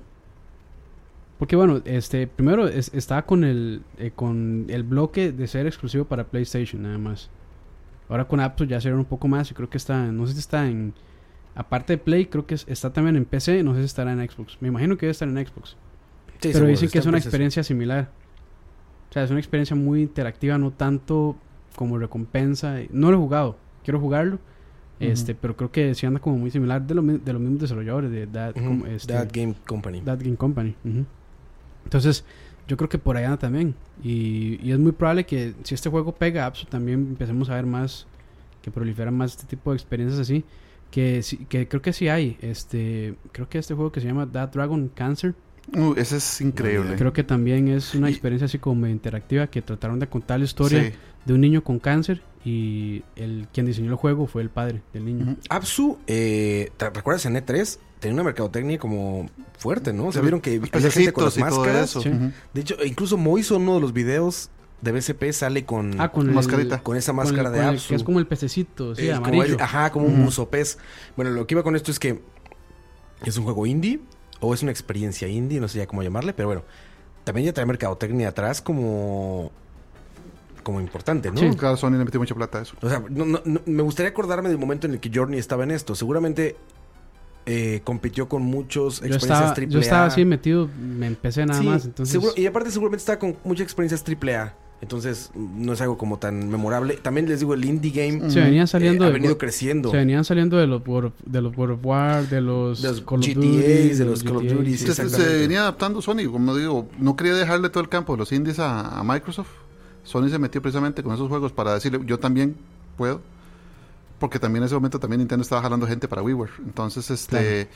eh, eh, de- por eso recuerdo mucho esos, esos juegos porque realmente Sony les metió mucha, mucha plata. mucho En, en los, cu- cualquier conferencia que Sony salía, salían ellos. En cualquier evento que salía Sony, había un puesto de indies y estaba ese juego. Estaban ellos. Tanto es así que después hubo un disco recopilatorio que trae Journey, que trae Flower y trae otros dos juegos y que Sony lo vendió bastante barato y o sea, hizo una versión física para que la gente que no pudiera accederlo por internet pudiera jugarlo. Eso es otra cosa de, de esto en particular. Inmediatamente que acabó dije, voy a buscar versiones físicas de Journey o qué pasó con... No. Porque tiene un tiene como un fan art impresionante. O sea, hay cosplayers. Ángela Bermúdez, que la conocemos, saludos Ángela, hizo uno increíble, creo que está en Egipto. Ujú. Creo que Sí, fue a apro- Egipto aprovechó, el viaje a Egipto y hizo unos, Y hizo un cosplay cosplay increíble de. Journey. Eh, es que, ¿sabes? ¿Sabes? Ahora me estoy dando cuenta de por qué falló para mí. Por el hype, güey. Ujú. O sea, ¿sabes? Sa- ¿sabes? O sea, es, es, es- que El problema lados, es que- O sea, es cosplay, es arte, es música. son Recibiste reseñas, las expectativas de otras personas. El problema es cuando recibes las expectativas que tienen otras personas para vos. Sí. Las expectativas tienes que armarte las vos. Porque igual, y yo me gustaría poder regresar el tiempo en ese aspecto, ya que estamos tan filosóficos. Pero me gustaría poder regresar el tiempo, por ejemplo, y agarrarlo de la nada el día uno, ¿sabes? Exacto. O sea, el día que salió a agarrarlo y A ver, tomarlo y... a ver si hubiera cambiado la A ver si me acabo perspectiva. esa perspectiva tan, tan, tan, tan errada, digamos, que tuve de, de, la- de previa al juego. Esa experiencia de vas a Ahora, jugar- a- ahora que, bueno, también Dani es que, aquí nos está metiendo la mano súper bien en el, en el chat. Eh, también mencionó a, Ho- a Gone Saludos Home. a Dani. Saludos a Dani. A Ujú. Gone Home, no sé si tuvieron el chance de jugarlo. Gone Home. Gone Home no lo he jugado, pero no sé cuál es. Es este, también, o sea, el año que salió creo que fue 2013, si no me equivoco. 2014. Este fue uno de los mejores eh, juegos de ese año. Y es un walking simulator. Bueno, no te vayas, Es un juego de exploración no te vayas a lo... sobre una casa, ma, y ahí uno no puede perder. Sí, pero digo, no, no te vayas Ma, ni y siquiera... lo vacilón de eso es que el juego le vende la idea a uno como que hay algo esotérico, algo este medio diabólico, medio, medio malo en la casa, que por eso es que no hay nadie. O sea, no- por eso se llama Gone Home, porque cuando ella llega a la casa no hay, no hay nadie en la casa. Y entonces están todas luces apagadas y cuartos ahí, hay como imágenes medio tétricas y así, y uno dice, pucha, ma, en cualquier momento me sale ¿Qué? el chupacabras y me asusta. Eso- Ma, y la experiencia, la experiencia no es esa. Y, me- y es más, mucha gente que dice que el juego es malo, yo digo que dicen que es malo porque no tuvieron el tiempo de leer y explorar. Claro, no sé si lo entiendo perfecto. Y ahí en ese Y- juego, ahí es que uno no pierde, man. Y no, es que mira, es, no en, ese, pierde. en ese aspecto es una cosa como... A ver, uno eh, de los últimos, ni siquiera traes tan lejos, digo, de los últimos cinco años, eh, The Walking Dead fue GOTY. Exacto. Fue Game of the Year in Telltale. Games, ¿no? O sea, yo por eso no estoy como... Y es que es, es por eso, yo creo que es que los juegos como que, por ejemplo, en Telltale, el fuerte de ellos es la narrativa. La historia. Entonces, ellos dicen, "Ma, no, no necesito tanto como demasiado input o los quick time events no tienen que ser dificilísimos porque lo que yo quiero es transmitir est- esta historia, esta, esta narrativa, Esa experiencia. esta relación entre estos personajes, quiero transmitirse a la gente. Igual y lo, estamos lo hablando- hacen muy bien. Igual estamos hablando entonces de poner como categorías dentro de los videojuegos, ¿sabes? O sea, eh, te puedes sentir engañado y, y entiendo a esa gente. Eh, pasó mucho, pasó muchísimo. Eh, te voy a decir con qué juego, por ejemplo. Este, Jurassic Park. ¿Se acuerdan Jurassic Park de Telltale Games? Ujú. Que ¿Ah, sí? es igual, bueno. Cuando tú le compras, imagínense un niño en Navidad que pidió un juego de Jurassic Park. Es- Estaba esperando eso. ir a matar dinosaurios. Exacto, Y le dan eso, ¿sabes? Eh, no es malo, Pero no es lo que espera. se, pero no tiene la culpa tampoco el niño de haber pedido Bueno. un videojuego de, de- de Jurassic Park y te encuentras con una experiencia de Quick Time Experience. Imagínate quién, comp- quién compraría el Batman de Telltale esperando que sea algo similar a Arkham Knight. Exactamente. Entonces, igual la, la industria es tan joven que hay que empezar a delimitarla, ¿no? O sea, empezar a llamarle como, como lo que decíamos ahorita, como Experience, Video Games, Y será- eh, tal será- video será- game. y será por eso que, digamos, los esquemas que ya se han establecido, porque al principio, digamos, con el, bueno, aquí sí, eh, Fran me puede corregir si estoy equivocado, pero digamos, con el, los primeros consolas Magnavox o Ujú. que se ponía un papel celofán sobre la Ah, sí, pantalla, el overlay. Ajá. Sí, exacto. o sea, y la gente jugando eso y después vienen con Mario y dicen, mae, Te vuelves loco. De Atari a Mario es un loco. Exacto, es un o brinco. sea, Sí, ahí- es como Mindsplode. ¿no? claro, mae, o sea, ahí reventaron todos los esquemas de lo que era un videojuego, Sí, exacto, exacto. Que te Entonces, digo que tal mí- vez, tal vez ya va avanzando un poco y dicen, bueno, mae, ahora no solo o tengo que tener esos tres elementos, cuatro, cinco, diez elementos para hacer un videojuego, puedo quebrar algunos de ellos, igual hago una obra este, distinta para que la gente la disfrute. Ah, y son momentos difíciles. A, a- a ver, por ejemplo, Metroid, ¿no? Ujú. Este, de repente vas a la izquierda y la pantalla escrolea a la izquierda, cabrón. Tú eres un niño que venía de Mario y todo eso, y de repente escrolea a la izquierda la pantalla, Claro. y de repente bajas, y de repente subes, y es como, güey, Le metieron esa dimensión. ajá, es como, esto es, esto es la vida real, esto es el mundo, ¿no? Puedo mover para donde quiera, es el open world que tanto le gusta al mercadotecnia decir ahora. Este es un open world. Eh, lo que les hablaba al principio de Grand Theft Auto 5, ¿no? Y suena broma. O sea, a mí me suena broma decir Grand Theft Auto es uno de los mejores juegos de todos los tiempos, el Grand Theft Auto 5. Pero bueno, cuando ves lo que técnicamente se logró, lo que narrativamente se logró, lo que en mecánica se logró, lo que, lo- todo lo que logra Grand Theft Auto 5 es, es, es, es abrumador.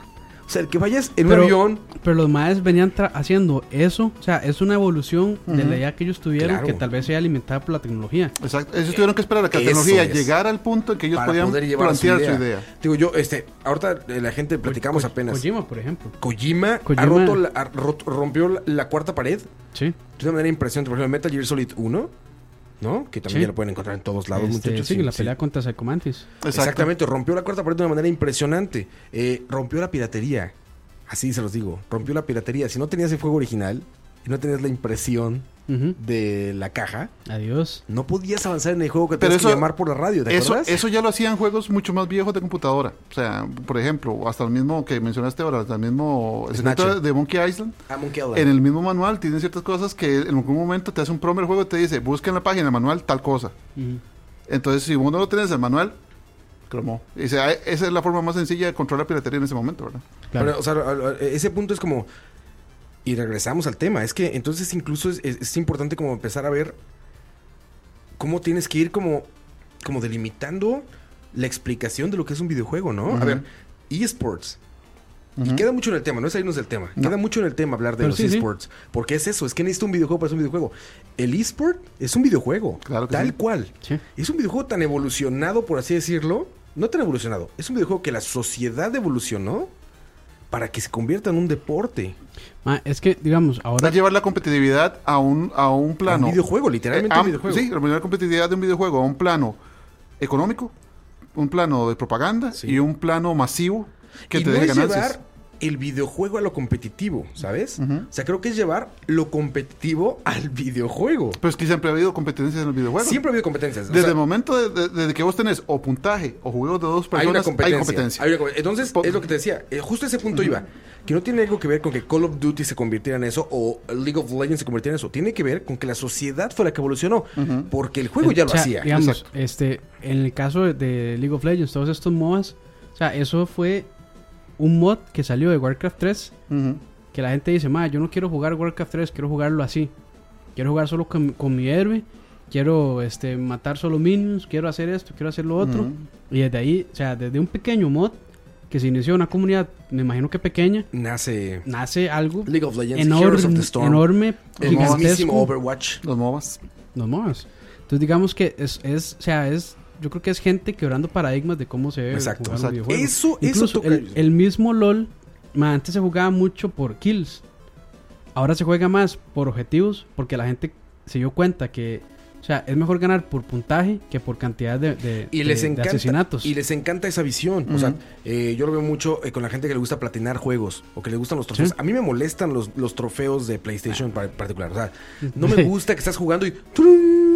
Felicidades A- abriste una puerta Ah, es como nos pasaba con un Sky ¿te acuerdas? felicidades avanzaste felicidades Ma, hay- es que, no sé qué es que hay, hay, no hay logros qué. que sí son muy Ah. como, ma, o sea, si no haces esa parte, Ujú. es por solo hacer, por caminar por debajo de esa puerta ya era un logro. un logro Hay otros que sí son más complicados. Pues, ah, pero bueno. Es darle- Eso- es- son de eso gusto sí, sí. Es darle gustos. sentido de progresión a cualquier jugador, a los, los que juegan mal y los que juegan bien. Los que juegan bien van a ir a hacerte las cosas perfect ahí, 40 veces matar al bicho más difícil. Y la gente que no juega bien, con solamente llegar Sí. a la mitad del juego, ya tiene un logro. O sea, ya tiene un sentido de progresión. Y, hay, y cuando hay progresión, hay un attachment a eso. Cuando yo logro subir en algo, tengo una, un arraigo emocional con eso. Me, me amarro a eso. Entonces, hay, por- porque hay mucha gente que es este adicta a los trofeos. Porque hay un amarre emocional. O sea, cada vez voy progresando, veo el progreso lo que yo critico mucho es hago que otra gente vea mi progreso, que es lo que mucha gente hace para tro- trofear, ¿verdad? Que es "Ah, enseño mis trofeos porque mírame qué carga que soy y al final para mí es, es algo personal, o sea, yo avanzo, yo me basto, me gusta lo que veo y hasta ahí. Sí. Pero igual, son, son maneras, digamos, hay de este canal de Completionist, Ujú. ellos sacan reviews de juegos o así hasta que ya lo completan 100%. Y es otra manera de jugar. Hay gente que solo juega oh, Grand Theft Auto. Ujú. Es un Sí. buen ejemplo, creo. Sí, sí. Digamos, Grand Theft Auto tiene este, misiones secundarias, este, tiene objetivos pequeñitos y tiene la historia principal. Hay gente que solo llegó por el online, está bien, nunca tocó la historia, ok, es su manera de Cada jugar. vez pasa más. Las Exacto. campañas, de hecho, de juegos como este. Rainbow Six Siege. eh, sí, Rainbow Six Siege es el, es el ejemplo perfecto, digamos, La- porque la- la- la- aparte lo complejo de su multiplayer. Pero yo hablaba de Titanfall, por ejemplo. Ajá. Titanfall 1, que es muy castigado por no tener campaña, y viene todo este, este como discurso de las compañías de decir, pero ¿para qué quieren campaña si ni la juegan? Y empiezan Ahora- a salir los números y te das cuenta que la gente no juega la campaña. No, Exacto. Van directo a no, multiplayer. y, y lo vacilón es que ahora con el 2 tienen campaña Mira, la juega. y la gente está diciendo, mae, lo que, lo que hacía bien Titanfall 1 lo va a, dejar, lo va a hacer mal Titanfall 2, pero él le metió una campaña. campaña. Y Call of Duty pone menús para entrar directo al multiplayer. Exacto. Para que no tengas que pasar por, eh, por lo que no les interesa, por así decirlo. Entonces, puta, es, es- es- es la industria respondiendo a la gente, pero A, a veces yo creo que A veces yo creo que... Es que la- este, a la- a la y- industria y tal, no- y- y sí. tal vez no les va a gustar esto que diga, pero a veces uno se le caga mucho a la industria. Sí, sí. Y a veces la, la industria gente. te- te- se, se trata de acomodarse al usuario y el mismo usuario dice, ma, yo no quería eso, quería Ujú. esto otro. La, la industria no Pues tiene es- responsabilidad de guiar al usuario. También Es medio complicado. Uno de los últimos juegos que, eh, o sea, uno de los últimos grandes juegos que han tocado creo que el- la Tierra es eh, Rocket League. Rocket League es un videojuego de extremo a extremo, de punta a punta, güey. ¿Qué? ¿Qué es eso? De la R a la E es un videojuego entero Rocket League, ¿no? Sí. o sea, es- es- es una maravilla. Eh, y de ahí saco un poco esa mentalidad que, de que hablamos al principio. Vean lo que tiene. Tiene esas tres cosas. Básicas, básicas. Mecánicas, reglas, recompensa y castigo. Tú te puedes sentir la basura más grande de la Tierra cuando estás jugando con otras dos personas. Digamos, están tres contra tres. Y por tu culpa entra un gol. There. Güey. Been there always. Been there always, güey. Aparte con gente como Dani, güey. O con Michael. O Michael, Michael. Quesada o como este mismo Herbert. Eh, Herb no lo hizo jugar este Rocket League. No, pero Da- Dani y, Pero y Dani- Michael, Dani que Hel- son- con una Michael son El primo de. Dani igual. Al primo Dani, El sí. primo Dani. Pero Sí. lo que iba es este que eh, ese sentimiento de decir, güey, soy tan malo que tengo que mejorar en esta mecánica y tengo que entender las reglas para poder superarme, es perfecto en Rocket League. Más allá de que sus Es que mecánicas sean es- excelentes. eso, todo eso. funciona bien en Rocket League porque es un juego competitivo. Porque si no tuviera ni recompensa, ni, ni la cuestión de fallar, ni las mecánicas, ni las físicas, man, no funcionaría. Si en las mismas físicas, yo lo he dicho, el mejor juego de fútbol que hay en la historia es Rocket League. Así de fácil. O sea, es el único juego en el que realmente la física Los influye. carros, los carros vuelan. Mira, y la física influye, influye en lo más importante que es el movimiento de una pelota que está en una cancha. Sí. En, un- en los imanes que son eh, FIFA, PES, todo esto, que eres un, un nodo que jala, que eres un imán de una bola. ¿no? Pues esa mecánica. ojo ahí, ojo ahí, porque fuertes declaraciones. ¿eh? No, no, siempre lo he dicho, no pasa nada, no digo que sea malo, nada más digo, en FIFA y en PES y en todo eso, cada nodo, cada jugador, cada asset de un jugador es un imán Así de está, la pelota. la pelota. así está diseñada la física. La física del juego de motor es eso, eres un imán. En Rocket League te dicen, hay una bola que funciona según la física natural de la Tierra, Ujú. o sea, cae con la velocidad de la juego. Si gravedad. nadie se mueve, ahí se queda. Ahí se queda exacto. Nadie puede apretar un botón para darle más duro. Si no es la carrera que tú llevas, el impulso físico que tú llevas, el peso de tu vehículo y el recorrido que tú des para tirar. ¿Me saben? Entonces, eh, eso hace que sea mucho más complejo que lo que cualquiera eh, podemos entender o hablar. ¿Y sabes cuál es, cuál es el mejor ejemplo de esto? Que un juego barato, Indie, no muy complejo, se convierte en un fenómeno mundial. Quiere Rocket- decir que Rocket a un League. videojuego, Rocket League, tiene que decir que un videojuego no hay que sobreanalizarlo No. para que sea un gran éxito y para que tenga esa relevancia, ¿sabes? Ni Es que No hay sobrecargarlo que ni buscarlo. nada. O sea, Es lo que que hablamos de cuando- Journey, regresando a Journey, no hay que... Journey es tan interpretativo, tan complejo, tan sentimental, tan todo, que tienes que hablar 50 horas para encontrarle como Sentido. el core y... ¿qué es Inception, eso? otra vez. Exacto, Inception. Y Rocket League, pones a un niño, a un adulto, un viejito, lo lo que sea, y dice, puta, me metieron un gol, puta, le pegué mal, Mm. no llego a la bola, ¿sabes? Sí. Es tan sencillo como eso, es la mecánica más básica de un videojuego que te Sencillo de entender, difícil de hace reglas, mecánicas y castigo y recompensa. Eso tiene Rocket League. No tiene otra cosa, Pero no lo tiene hace, lo, gráficos hace, en 16K, güey. lo hace muy bien. Lo hace perfecto. Lo hace perfecto. Lo hace perfecto. De hecho, cuando, cuando ves un juego imperfecto en Rocket League, es culpa del internet, es lag. Ajá. Sí. que se convierte en Quidditch. Exacto. Que es todo desapareciendo, desapareciendo y volando por todos lados, güey. Pero si está funcionando bien el juego, es tu culpa y tu culpa. No hay otra cosa. O llevabas poca velocidad, o le pegaste con un ángulo diferente a la bola. ¿no? Sí. O no sabes, a qué- no sabes dónde estar cuando la bola va a rebotar a ese lugar, porque funciona bajo físicas claras. O sea, la bola nunca va más rápido ni más lento de lo que tú le, le des de fuerza. De golpe. La bola no se acelera. Tú aceleras. Y según lo que tú le pegues a la bola va a acelerar. Eso, les digo, genera una experiencia tan flat, tan pareja para todos, Tan simple. tan justa para todos, Pero que malo eres es- tú, el malo no es el juego. Pero es que ese juego sí lo empuja a uno a perder para que uno aprenda sus errores. Entonces, Sí, por la supuesto. dinámica, evolución, la, evolución dinámica- de jugador. la dinámica está diseñada para que usted empiece sin saber nada y llegue a una maestría del juego. Y es como en la vida. ¿Ves las Olimpiadas? Yo sé correr exactamente con la misma mecánica de cuerpo que Usain Bolt. La misma mecánica, ¿eh? mi rodilla se mueve igual, mi mundo se ¿Saben que mueve lo todo. hacían de Usain Bolt? Dice que si tuviera buena técnica para correr sería más rápido. Imagínate, Mm. imagínate. Dice que tiene mala técnica. Sí, es lo que dicen sí. todos. No, que aparte que es huevón, que no le gusta entrenar y demás. Pero bueno, imagínate. Todos los seres humanos que tenemos la capacidad eh, de correr, porque hay personas que no tienen Mm. una extremidad, ¿no? O que Mm. son parapléjicas, lo que sea. Tenemos la misma eh, mismo funcionamiento mecánico que Usain Bolt. Pero Usain Bolt lo hace impresionantemente mejor a base de entrenamiento, de una habilidad, de no sé, muchas cosas. Rocket League es lo mismo, ¿sabes? Rocket League eh, tienes un auto y tienes un control de físicas que es el motor de render de- del el motor del juego y vas. Y si tú empiezas a, a encontrar las reglas del juego, saber dónde va a botar la pelota, dónde va a caer, qué van a hacer los demás, qué no van a hacer, te vuelves bueno. ¿Sabes? Y les digo, y volviendo al tema y volviendo a Journey, eso fue lo que a mí me pareció que era carente de. Que no encontraba en qué momento podrías decir, no, pues que el tocayo es buenísimo para Journey, güey. no, o es que Lo, lo he yo terminado, soy muy malo. lo he terminado 300 Ajá, veces. soy y ya soy bueno. ya soy- Exactamente. Es mejor que otro para Journey. O sea, lo jugué Porque lo- aunque tú veas una película 10 Es veces, que no te hace mejor creo- cineasta. No. Yo creo, yo creo que estamos midiendo y que tal vez es algo que es- está bien hacerlo, tal vez no, no sé, mae. Porque Journey vino a crear muchos paradigmas, pero estamos midiendo a Journey con los mismos parámetros que otros juegos Otros juegos. que no son de su misma, ¿Tipo? que sí, que no son de su mismo género, tal vez. Entonces tal vez ahí es donde ya uno se empieza a cuestionar esas cosas, como, mae, no entiendo por qué no pierdo en este juego, no entiendo por qué, por más que haga, no soy más bueno. Sí. O sea, el más malo en Journey es, es igual de bueno que el más yo. bueno, por decirlo Ujú. así. Es como ver, eh, es como de- ver de Citizen Kane. Si ves el Ciudadano Kane.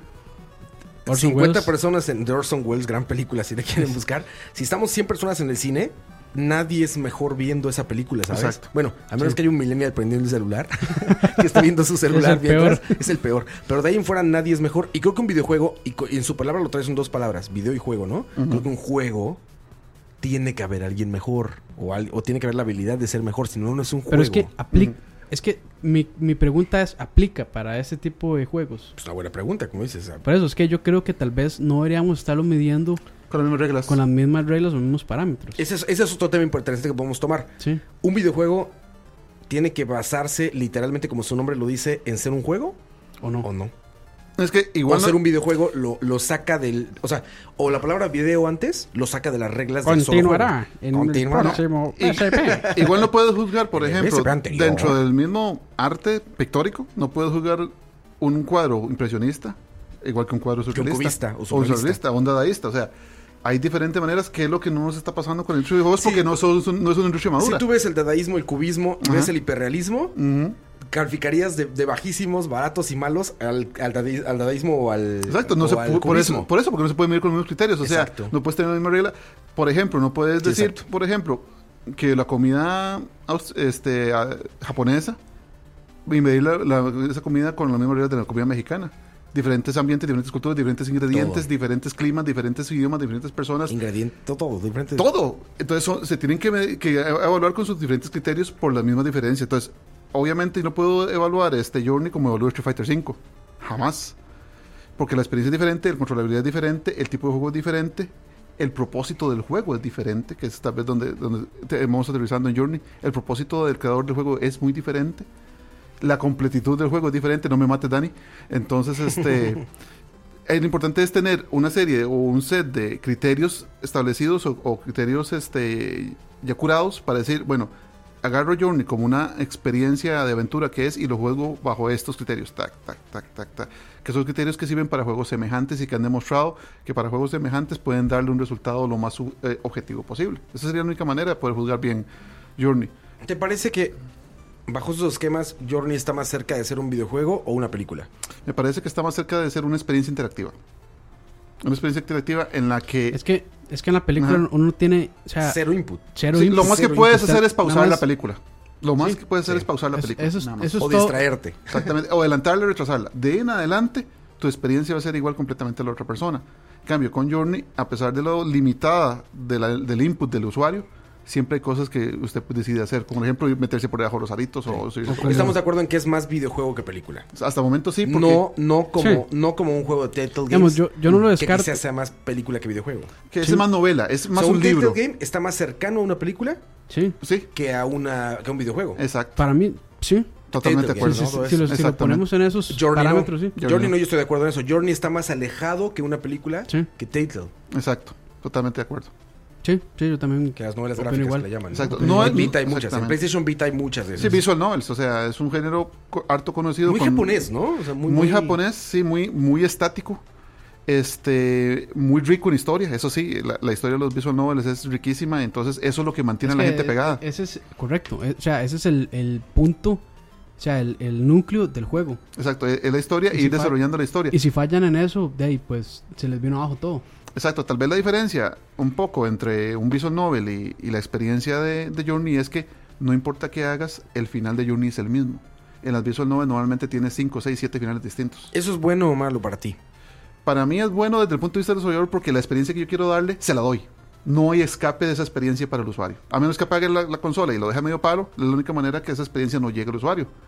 Pero en el caso de su rejugabilidad, del valor monetario, del valor este, intrínseco que tiene para mí, una vez pasada esa experiencia, ya no hay más. En el caso de un visual novel, que- hay diferentes finales, que hay diferentes alternativas, que hasta diferentes escenas es un se vuelve un universo un toque más rico porque, bueno, hoy hice esto y terminé, mm, por ejemplo, terminé Exacto, muerto. exacto. Mañana haré esto y voy a ver dónde me lleva.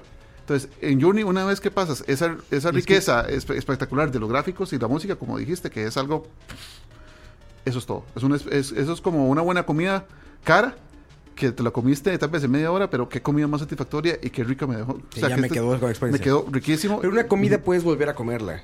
Journey se podrá- Bueno, sí, Dani ya lo demostró. Dani dice que lo volvió a sacar las lágrimas la segunda vez. Exacto. O sea, sí se puede reexperimentar. Sí, pero y nunca va, a ser, nunca va a ser lo mismo. Da- No, da- pero da- eso es la vida. sí, es el exactamente. universo. O sea, eso eso nunca Exacto. va a ser lo mismo. Dani. Dani puede haber pasado por la misma experiencia lacrimógena otra vez, pero no puede decir que esa segunda vez sintió lo mismo.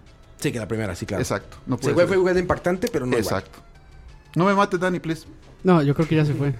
ya, ya- No está ya- chat, ya- ya. ya no está respondiendo Dani, ya se fue. Está ahí de moderador y ya. Sí, sí. Bye bye. Este, a ver si responde algo y se nos caga. Pero ya, este, tal vez como para ir, no sé, si aterrizando, tal vez la idea es. O sea, neces- necesariamente un juego tiene que cumplir con está eso Dani, ya se, ya para se hacer un- Dani. para hacer un videojuego. Ya está.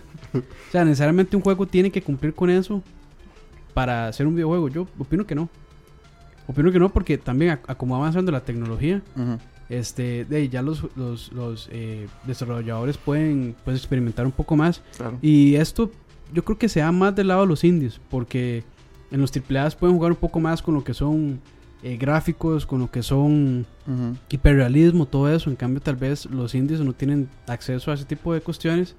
Entonces, su- Que no son necesarias, ¿no? que no son necesarias. Que O no sea, son si, necesarias. si tú por, ejemplo, revisitas por juegos... ejemplo, Un- Undertale es una experiencia increíble. Para mí fue increíble. Y, y tiene un gráfico perfecto en... Es 8 bits, ¿no? es 8 bits. Y es, y es 100% 8 bits. Y es- Nunca y es- rompe sus reglas. Es Game Maker. O sea, es Game Maker. Ujú. Este. Y sí, o sea, no, no necesariamente tiene que tener los super gráficos y todo eso, sino que yo siento que ellos sean más como el lado de las historias, un poco más del lado de ese sentimentalismo, tal vez. Nostalgia. Sí, para poder, para poder lograr eso. Y lo va haciendo en todos los niveles. Por ejemplo, ahorita acabas, qué bueno que mencionaste, eso es otro tema que podemos platicar ahorita. Si no, si no les surge, podemos No, alargar pues, un poco vámonos. más. Dale, dale, Tres, dale. cuatro Este, horas. Seis horas, ¿no? Sí, este. Hay que- eh, o sea, para eso todavía está grabando. eso sí, está, está, Si no está, estás ahí el testigo en YouTube. Sí, sí. Oye, este. Viene eh, Undertale. eh, respetando las reglas de un 8 bits. Un. Pero es vacilón porque la respeta y, por ejemplo, bueno, no tanto los Es que 8 no- bits, no lo sino, sino de los RPGs. Yo siento que es un RPG que ¿Pero quiebra, rompe los 8 que bits? quiebra mucho. No, Siguen 8 bits. gráficamente no. No, yo lo que iba es eso. Siguen los no. 8 bits, Sí, ¿no? Sí. Eh, es un tributo a Mother. Ujú. Sin Ujú. duda alguna, ¿no? Es un tributo a Mother. Llegó a América como Earthbound. Te voy a decir los datos de ese para que. Es tan interesante siempre darles datos bien. para El que segundo, no- ¿verdad? Recuerda que el Modern 1 no pasó, el de Nintendo, el Airbound Zero no llegó a América. Y el que llegó a América fue gracias, gracias a Saniwata. Sí, que le insistió a Chigesato y Si no hubiera Y, sido Shigeto- Shigesato Ito. y Toy. Itoi, Itoi. Itoi. Este, Earthbound, lo pueden encontrar eh, en SNES, en Game Boy Advance y está en el, en el Virtual Console. Ujú. Está el Virtual Console de Wii y de Wii U. Exacto. Y, el, de 3DS. el 3, el 3 japonés tiene una traducción fan, así que, y como no va a llegar a América, El 3 no. Y hay una versión de Game Boy Advance ujú, Pero bueno, eh, Es- es- el- no, el 3 es de Game Boy es Advance. solamente Game Boy Advance, ¿verdad? Sí, es Claro, el 3 es de. Game Boy Advance. y es- si quieren jugarlo, recomendadísimo. Y porque no, va a Un ser de RPG manera. puro, puro, puro de japoneses viendo América. Exacto, es Eh, la visión de América. Es la visión de, América, de los japoneses. Magnífico. Come eh, hamburguesa. así. Jue- Juego Mario Long Como dijo en mientras como hamburguesa. Como dijo Mario con una mano, coma hamburguesa con la otra. América, conquistamos. Segunda guerra Atlas. Este, bueno, eh, Eso fue totalmente inapropiado. sí. Sí, perdón. Whole Laboratory, Airbound, eh, Airbound, perdón, lo pueden encontrar en SNES, en Game Boy Advance y más accesible para todos en las En la Virtual, Virtual Consoles Console. de Wii, de Wii U, no de Wii no, Creo de que Wii U y de 3DS 3DS. también. Sí, 3DS. Ahí los pueden encontrar grandes, grandes RPGs. Entonces viene este juego eh, eh, Un- eh, Undertale. Undertale. Undertale. eh, se- está compitiendo para GOTY el año pasado. Compitió para el Game of the Year. Cumple muy bien con sus 8 bits. Shovel Knight. Shovel Ah. Knight es un juego que sale para 3DS, para. Wii U y para PlayStation 4. Creo que también está para Xbox One Sí, para computadora. y para PC. Sí. Un juego que es un tributo a los 8 bits, pero, pero, que los rompe. Exacto, rompe las reglas. Rompe las reglas de los 8 bits. Entonces... eh, Sería bueno que explicaras a qué no- nos mencionamos con reglas, ¿verdad? Que, ¿A qué llamamos reglas de 8 No, bits? por favor. O sea, Bueno, reglas de, sí, reglas de 8 bits es, por ejemplo, la cantidad de colores que usan. Por ejemplo, el, el- el Nintendo tenía una limitación de 52 colores. una paleta de 52. Exacto, lo máximo. Y, y un, un juego de Shovel Knight, vos puedes ver un montón de colores. Millones de colores, yo creo. También no tiene este lo- ese flickering, ese cuando hay muchos sprites, muchas figuras en el mismo, el mismo plano, algunas empiezan a perderse. A parpadear, sí. A parpadear, eso se llama flickering porque la capacidad gráfica del Nintendo no va para eso. Entonces, ya. obviamente, Empieza, sí, el procesador empieza a Exacto. quemarse. exacto, o también se pone lerdo. Sí. Cuando hay muchas cosas Sí, empieza pa- a poner lento. que para, no sobre, para, no sobre- Megamans. sí, para no sobrecalentarse, lo que hace es Sí, bajarle lo que el- hace es que, o sea, exactamente, tira, Repa- despega reparte. uno, despega al otro, sí, para no, sí, no ponerse tarea. lerdo. Ujú. Lo pueden ver en todos los Megamans. Exacto. Todos los Entonces, Megaman les pasa. el, ah, para mí, digamos, Knight me parece un producto súper interesante porque ellos cumplen con toda la nostalgia de cómo vemos los 8 bits, pero inteligentemente le quitan los defectos que se nos olvidaron, que es la falta de colores, la, la- ponerse lerdo, el flickering. Entonces, es un producto de, de 8 plus bits, le llamo yo, o sea, de 8 bits como lo vemos, Sí. pero no cumple con ninguno de los defectos que Incluso tiene. parece tener capas 3D de repente, ¿no? Sí, sí, de hecho, el de 3DS, pues, bueno, no, no, el de 3DS no tiene 3D, No. pero, o sea, el- para mí es uno, Sí, es, en música también. eh, Oye, eh, justo se iba. Eh, bueno, si juegan el juego en 3DS, de hecho, si me puedes pasar para que se los mostré. Bueno, es que es podcast, pero no importa. Este. eh, sí, no, pero estamos, en, que no es BCP. estamos en video. Se me olvida que no es BCP, sí, pero. Bueno, el chiste es que este. Cuando compras la versión de 3DS de PlayStation. De Steam también, estoy seguro, sí, también, Ajá. también la compré. en Steam. Esto compré dos veces, lo compré en Steam y en 3DS, bueno, pero eh, te dan el soundtrack. Y el Es soundtrack te dan el flag. Ah, Rod están- se están quejando de su sexy voz. Es increíble. Oh, Está muy yeah. cerca, sí. Oh, Ah, perdón, perdón, yeah. ya, me, me alejo, Ah, perdón. ya perdón. dejen de quejarse. Oh, yeah, Eh, perdón, perdón, perdón. Ah, bueno, les decía, este. eh, Es, es de un compositor que se llama La música este, está corriendo- Jay Kaufman. la música ya es un archivo reproduciéndose, ¿verdad? O-. Evidentemente no, no está, no está sintetizándose. Sí, no, no, no es. está hecha sobre un exacto, sintetizador. no es un chiptune. No es un chiptune, exactamente. No está hecho sobre un sintetizador. Pero es un chiptune porque se hizo así. O sea, es un chiptune, pero tu, tu máquina lo reproduce como un archivo de audio común silvestre. No lo está generando directamente de un chip. Porque es, el juego, el propósito del juego es emular el comportamiento de 8 bits en su máquina. Sí, lo está reproduciendo. Porque lo que, para los que no sabían, los juegos se sintetizaban en tu máquina. Cuando tú jugabas un cartucho de lo que sea, fuera, lo, corría el procesador. Exactamente, el procesador estaba haciendo la música. Sí, Se estaba haciendo en ese momento. exacto, no, no, no corría no samples. No estaba streameando una Exactamente, canción. no corría samples, no corría MP3 ni nada. hace- solo el super. la música. Y el super en adelante ya empiezan a, a correr samples. Eso era increíble. Pero- Pero, bueno, este, este rompe esos 16 bits. Eh, sigues manteniendo las reglas de las que hablamos de un principio. Ujú. O sea, las reglas son las mismas desde un principio, ¿no? O sea, la regla no. no Sí, la regla sí. no pierde por ahí. Por Ah, abusar. ahí sí era tal vez un poco más cuadrado en ese sentido. Sí, de, claro. de- de las reglas. Por las limitaciones. Bastante. Las limitaciones ponían reglas. De hardware, sí, claro. Exacto. Sí. Sí, Sí, como- bastante más. como vemos, a- a- antes este, de diseñaban los juegos amarrados a, a un CRT que no tenía lag, que no tenía los problemas que tenemos ahora con las pantallas. Y al chip de la De PCB de ahora. cartucho. Sí, también. Donde, donde ese, ese, cada cartucho estaba creando el juego, ¿no? Sí, Como ahora que es sí, tu consola. Sí. Exactamente. Sí, y los arcades, por eso es que gráficamente eran superiores en ese, en ese sentido. Porque se le metía un montón de máquina. Porque el- sí, porque estaba diseñado solamente para correr un juego, entonces era una máquina especializada solo para hacer eso. Sí, la Exacto. gente que emula, por ejemplo, SNES eh, de juegos que usan el Chief FX. De repente Ah. encuentra experiencias terribles Sí, porque era hardware, era hardware corriendo y fue un problema. Ya hay quien lo. o sea, Sí, ya, ya, ya, muy eso se, Vamos, ya- se ganó. Ya se brincó. Ya, ya pero todavía. ya, ya está en el punto en que más bien, o sea, ya no es tanto ni gráfico, ni, sino Es más bien de desempeño. Es desempeño de hardware. Porque a- ahora siempre va unos, o sea, por cuestiones de procesamiento ya no puede, o sea, no puede procesar uno uno, No. sino Sí. que siempre va cuadros atrás el juego. Era una máquina hecha para eso. Era Sí. una computadora hecha para correr ese juego. No Sí, era el- una computadora. El chip FX es, es, un es el primer acelerador gráfico casero. Tres, tres años antes de que Nvidia, o eh, bueno, tres años antes de que 3DFX comenzara a O venderlos. sea, eso, es- y corría Star Fox como a 12 cuadros. a de, de entre 10 y 15. Y, y se, Como de y se 10 a siente. 15. pero lo corría a 10 megahercios. Y uno, Porque y uno lo ve aquí, ma, y sí, o sea, sí, sí pega. Claro, Claro. se Choca muchísimo Pero hay emuladores los- que no logran correr eso, ¿sabes? No, no. Sí. O sea, hay emuladores en O máquinas sea, dicen ahorita quad que, core que para, no mu- logran que correr para emular bien SNES, sin el, sin el es FX, un problema, se ocupa un procesador de 3 GHz. Sí, para, Sí, para hacer claro. emulación a bajo nivel, ¿verdad? Lo- digamos, Sí. todos los emuladores que se conocen desde hace 15 años son emuladores a alto nivel que lo que hacen es emular el comportamiento. No corren el código uno a uno, Sí, ¿no? Sí, no, sino no, emulan como se debería de ver en sus ojos. Entonces, era, es obvio que una computadora o un Celeron de un gigahertz podía correr un emulador de super, pero que es emulación de alto nivel. Si ustedes quieren sentar una máquina, se bajan un emulador que se llama Gigan, que es un emulador ciclo por ciclo del Super Ah, Nintendo. Uno, Y uno. ciclo a ciclo. Entonces, ese emulador le sienta una máquina de 4 GHz. Sí, claro. Pero sí. Pero bueno, Pero, pero, eh, pero sí, volviendo un poco a, digamos, a esto de quebrar parámetros y volviendo un poco a Undertale también. O sea, yo siento que quiebra mucho las reglas de un RPG. Porque, digamos, el estilo, el estilo de pelea de un RPG, bueno, primero era pelear. Aquí usted puede escoger si pelea o no pelea.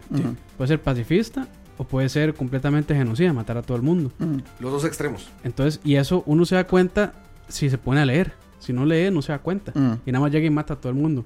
Incluso el momento en el que uno está peleando no es, es como, o sea, es extraño porque no es por turnos el, el estilo de pelea, sino que le pone a uno como ciertos caminos para mover el corazoncillo entre un cuadro y se los va cambiando el juego. Entonces Sí, sí. Se, se vuelve muy interesante. La, No la- es repetitivo, no es presione, presione, mecánica, presione, sí. presione. Correcto, que no es así como ataque, ataque, Exacto. defienda, defienda, ataque, defienda, magia, magia. No, es como más, o sea, en, ese- en ese sentido es como más interactivo. Y yo siento que por eso también quiebra. Y es cos- son cosas que, de, yo creo que por eso mismo ahora, o sea, se le- los indies tienen de, la libertad de hacer lo que quieran. Exacto. y por eso vemos juegos de ese tipo, creo yo. Como Journey, eh, como Undertale. Y, cuestión- y digamos, todas estas aventuras gráficas como de, de Walking Dead y demás, de Telltale, que dice, se separan tal vez un poco de, de lo que tenemos un concepto clásico de videojuegos. Sí, no, definitivo. Sí. Definitivo, es una. O sea, creo que uno de los resúmenes importantes del programa es que hay que empezar a delimitar. Hay que clasificar. O sea, la delimitación no es mala, ¿sabes? O sea, Es, es, ni positiva ni negativa. Pero es necesario, tal O vez. sea, a ver, poner en una en un estante diferente a un Grand Theft Auto 5 a poner a un Journey no es negativo ni positivo, ¿sabes? ¿No? O sea, es como es, como una es visión nada necesario. más. Es necesario. Es necesario. exacto. Porque entonces ahí vendrían esas diferencias de decir, ok, eh, vas a entrarle a A o vas a entrarle a B o vas a entrarle a C clase de juego. Ni mejor ni peor, te digo. Simplemente Ni es un mejor ni tipo peor, distinto. Simplemente un, ajá, exacto, Un tipo distinto. Y al final yo creo que también, o sea, los juegos es una experiencia muy personal. Entonces no necesariamente lo que digan que es un juego aclamado, uni- aclamado universalmente tiene Exacto. que ser un juego un juegazo para uno. Es que los gustos son subjetivos. Porque no necesariamente. Ujú. O sea, por ejemplo, Rocket League, a mí todo el mundo me ha dicho que es buenísimo, mae. Yo no, lo, yo no logro con ese juego. Aparte de que yo soy malísimo. O sea, a mí los juegos de deporte no me gustan. Y ya para mí eso ya le baja un montón de Sí, puntos. y este es un deporte per se. Les digo, yo creo que es más deporte que Madden y que FIFA, ¿eh? Es más deporte Rocket League. Ojo ahí. Puro y duro. Fuertes, sí, fuertes, no, de- sin duda, fuertes sin duda. declaraciones. Déjame checar aquí. Los dejo, los dejo un segundo, señores. Y volvemos después de esos comentarios. Pero bueno, ya Roa se nos fue. Yo creo que está. Ocupa necesidades ahí físicas. pero, pero sí, o sea, volviendo a eso, yo creo que los indies, o sea, para mí es algo bueno que los indies se pongan como experimentales. Es que la ventaja del indie es que primero el indie no está amarrado a, a tener que venderte 5 millones de copias de algo, ¿verdad? Segundo, el indie normalmente tiene re- requisitos más, mucho más bajos. O sea, tal vez un, un indie son, Son dos. más, digamos, y es interesante porque son más accesibles para la mayoría de personas, pero de donde se los comienza en la parte de, de mercadotecnia. Claro, porque no tienen la fuerza de un montón de fuerza plata, un- ¿verdad? Exactamente, no son Act- Activision O sea, que gastan 80 millones Y se, en... y se topan con muchísima suerte si un publisher se les acerca. Y Ujú. dicen, man, yo, yo quiero ese, yo quiero ese juego para ustedes. Es como en el caso de Ubisoft, por ejemplo. Ah, bueno, no, pero esto sí se acerca más. Esto sí no es tanto como aventura gráfica. Ujú. eh, eh, Valiant Hearts. Ah, es juegazo. De Ubisoft. Y eso, hecho- eso también es una experiencia. y eso también es una experiencia. Y, ma, ese sí le pega a uno fuerte. Claro, ese sí Le le da el cocoro a Le pega uno. uno fuertísimo. Pero ahí es como una combinación interesante entre la experiencia, entre la historia y entre la jugabilidad. Exacto. Porque si bien es cierto, la jugabilidad no es, no es complicada.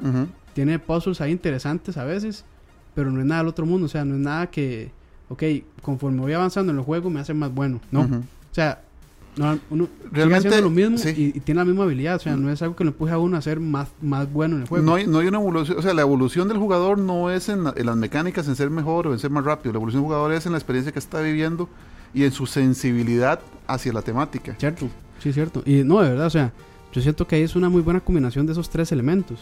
Entre mecánicas, entre... Se fue por una birra Está recargando. recargando. Perdón. Eh, sí. Estábamos hablando de... No sé si tuviste el chance de jugar Valiant Hearts. Valiant Hearts, claro. Valiant Hearts. Que ahí yo le estaba mencionando a Frank que es Ujú. una muy buena combinación entre experiencia, entre mecánicas de juego Ujú, y entre también del apartado visual. Y no recuerdo... Algo dije más que ya se me fue. ujú. Pero es una muy buena combinación de esos elementos. Porque, o sea, quien ha llegado al final del juego, ahí sí es cierto que uno suelta lágrima Claro. con ese juego. 2014 lo pueden encontrar en Android, iOS, Microsoft Windows, PlayStation 3, PlayStation 4, Xbox 360 y Xbox One. O sea que está en todos todo, lados. en todo. Valiant Hearts, Ubisoft, de Bugisoft, como le decimos de cariño. Que ese año fue muy buen, empezó muy bien para Ubisoft, Sí. eh, Ubisoft porque salió eh, Children of Light Ese es muy bueno y también. salió eh, Valiant Hearts. Children Y of, ya, Light, después, y ya después bajaron hasta el suelo con Unity. Children of Light tiene un arte Exquisito. impresionante. Exquisito. Ese es el, Impresionante. es el engine de, de Rayman. Es el engine de Rayman Es el- Origins. sí, ujú, ujú. Es- y creo que. Y yo creo que también de Ori and the Blind Forest, ¿no? Creo eh, que sí. no, Ori and the Blind Forest es Unity. Ah, fíjate. Aunque no lo crean, man. Pero es como toda la influencia, ¿no? Pero sí, sí se siente. sí. Pero Se es, siente es, es Unity súper trabajado. súper No, cargado. Unity- Sí. sí. Unity ya así como el Sí. explotado al. Explotadísimo. al máximo. sí. Ahí está, mira, eh, ahorita que decían por ejemplo de Valiant Hearts, eh, no baja de 7, que es un juego magnífico. Pero es, es. Bueno, este juego sí tiene el elemento de, de, recompensa y también de, Castigo. de castigo, que si uno pierde. Pero es algo interesante porque el juego. O sea, uno puede pasarlo todo el juego y uno no se hace, no se hace más bueno.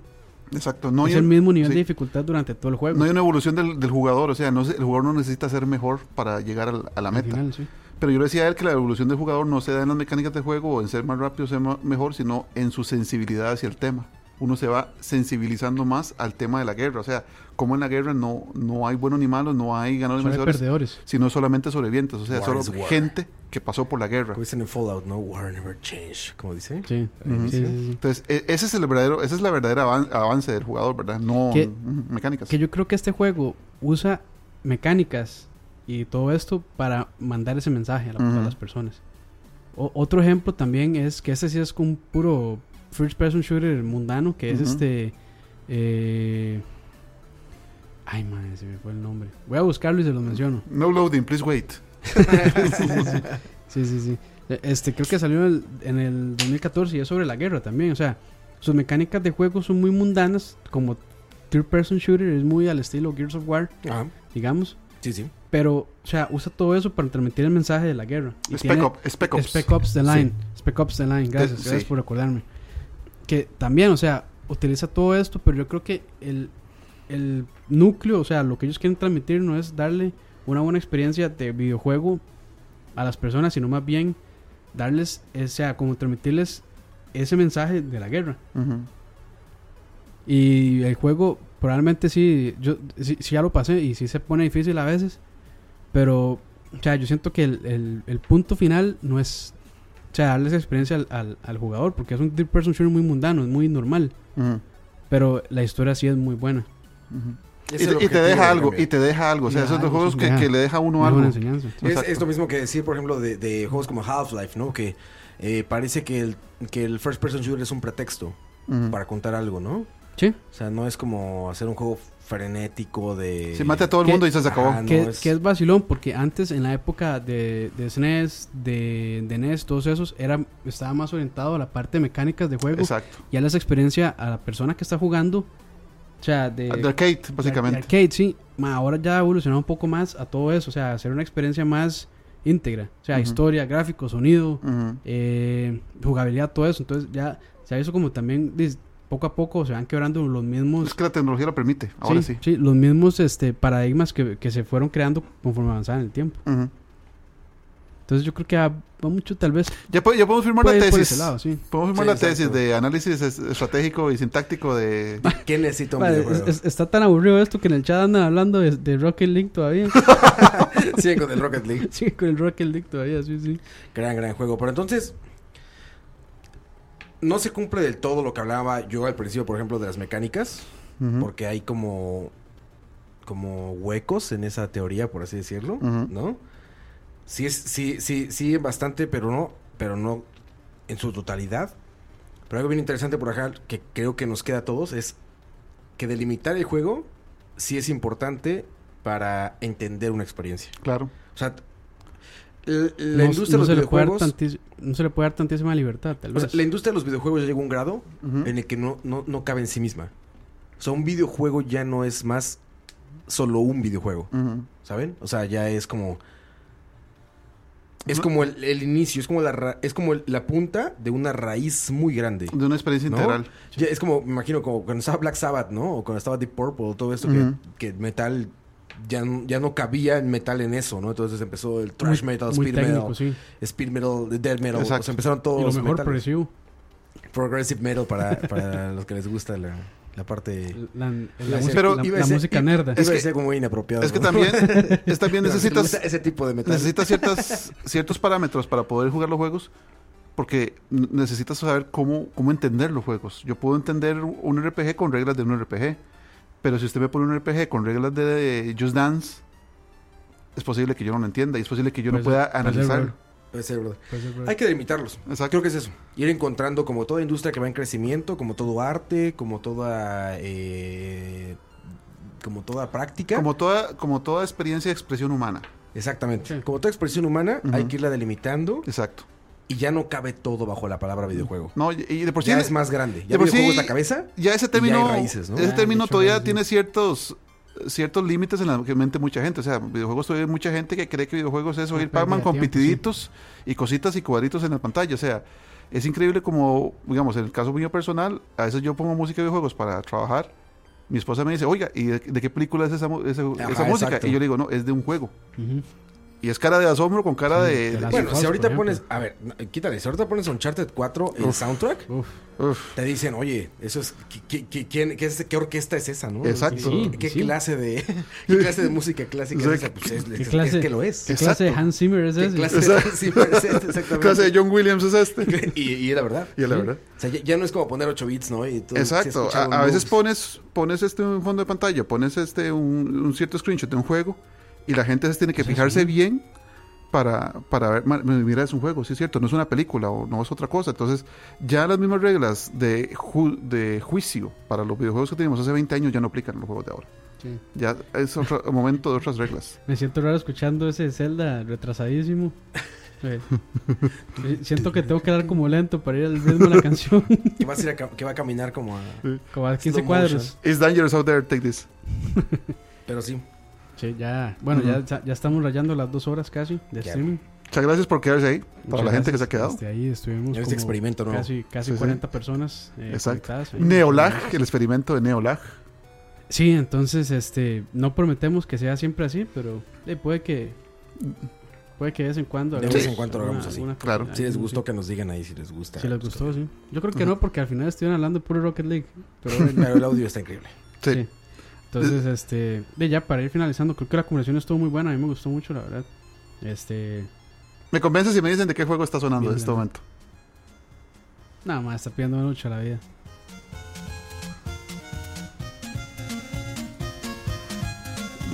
Podríamos dar un primecito, el primero que lo ponga ahí en el.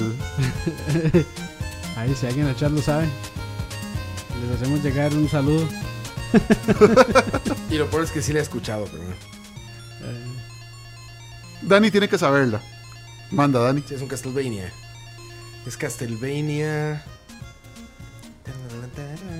¿Qué Castlevania? Es verdad es que con tantos ya es imposible. es un Castlevania. bueno, ahí. Muchas gracias. Sí, este, bueno, ahí, yo dar las gracias a Fran y a Roa que, estuvieron hoy acá eh, acompañándonos y también de este, en este experimento. Mike Cotto que está en el chat. Mike Exacto. Maquito. Estaba en Turrialba. Ujú. Santurrialba, sí. El agente 48. Uno más que 47. Sí, sí, entonces, este, y bueno, ahí no sé hasta cuándo volverá un lag, entonces no lo esperen. Puede No. que pronto. No, no, no se hagan a la idea que esto va a ser así semanal. Como el cometa Halley. Como el 48 aguinaldo. Cuando llega todos celebran. Sí. Entonces, este, ahí sí, vamos, bueno, despedite ahí, Don Fran. Bueno, un placer estar ahí siempre acompañado por Roa y por Krampus, amigos a quienes les tengo un montón de respeto y con los quienes aprendo un montón. No, no, no. A ver si uno se saca un poquito más el hueso atravesado de, del podcast. Y ahí estamos esperando ahí a colaborar como siempre con el gran equipo. No se olviden darnos una visita ahí en The Couch y estar siguiendo los programas semanales de BSP más. Don Oscar Roa. No, gracias a todos. Gracias a todos. Increíble que este- este podcast. siempre- Me, me encanta hacer el podcast porque es como. Te da oportunidad como de hablar más a profundidad, ¿no? Como con de- tranquilidad. De analizarlo un poco más y eso. Y me encanta. Gracias, Campus. Y pues aquí estamos. Ojalá hagamos más, sí, este, Sí, en vivo, ¿no? Sí, este, sí. de Creo, ahí que está, puede- creo que ahí- está bonito esto. ahí puede ser, si, si, si nos pasa el Patreon, si, nos, si nos aguanta el Patreon, y pues ahí lo- El, Ki- el Kickstarter. el Kickstarter. Y para los que faltan, ¿no? Que faltan varios aquí. Sí. Sí, Para sí, el siguiente sí, lag. faltan, sí, falta Dani, falta Aqua, falta Herbert, falta Moiso. Moiso, Michael. faltan Michael, falta Mikey un montón. y Mike Cotto. Entonces, Faltan varios. hay muchísimas opiniones todavía hay que compartir. Eh, espero que si Herbert lo escuche, que no diga, "Ma, yo tenía mucho que decir sobre ese tema. Porque no No, viniste, lo va a cabrón. decir, lo va a decir. claro. Sí, sí. Entonces, este, bueno, saludos y nos vemos hasta la próxima. Por allá. Muchas gracias. Chao, señores. Chao.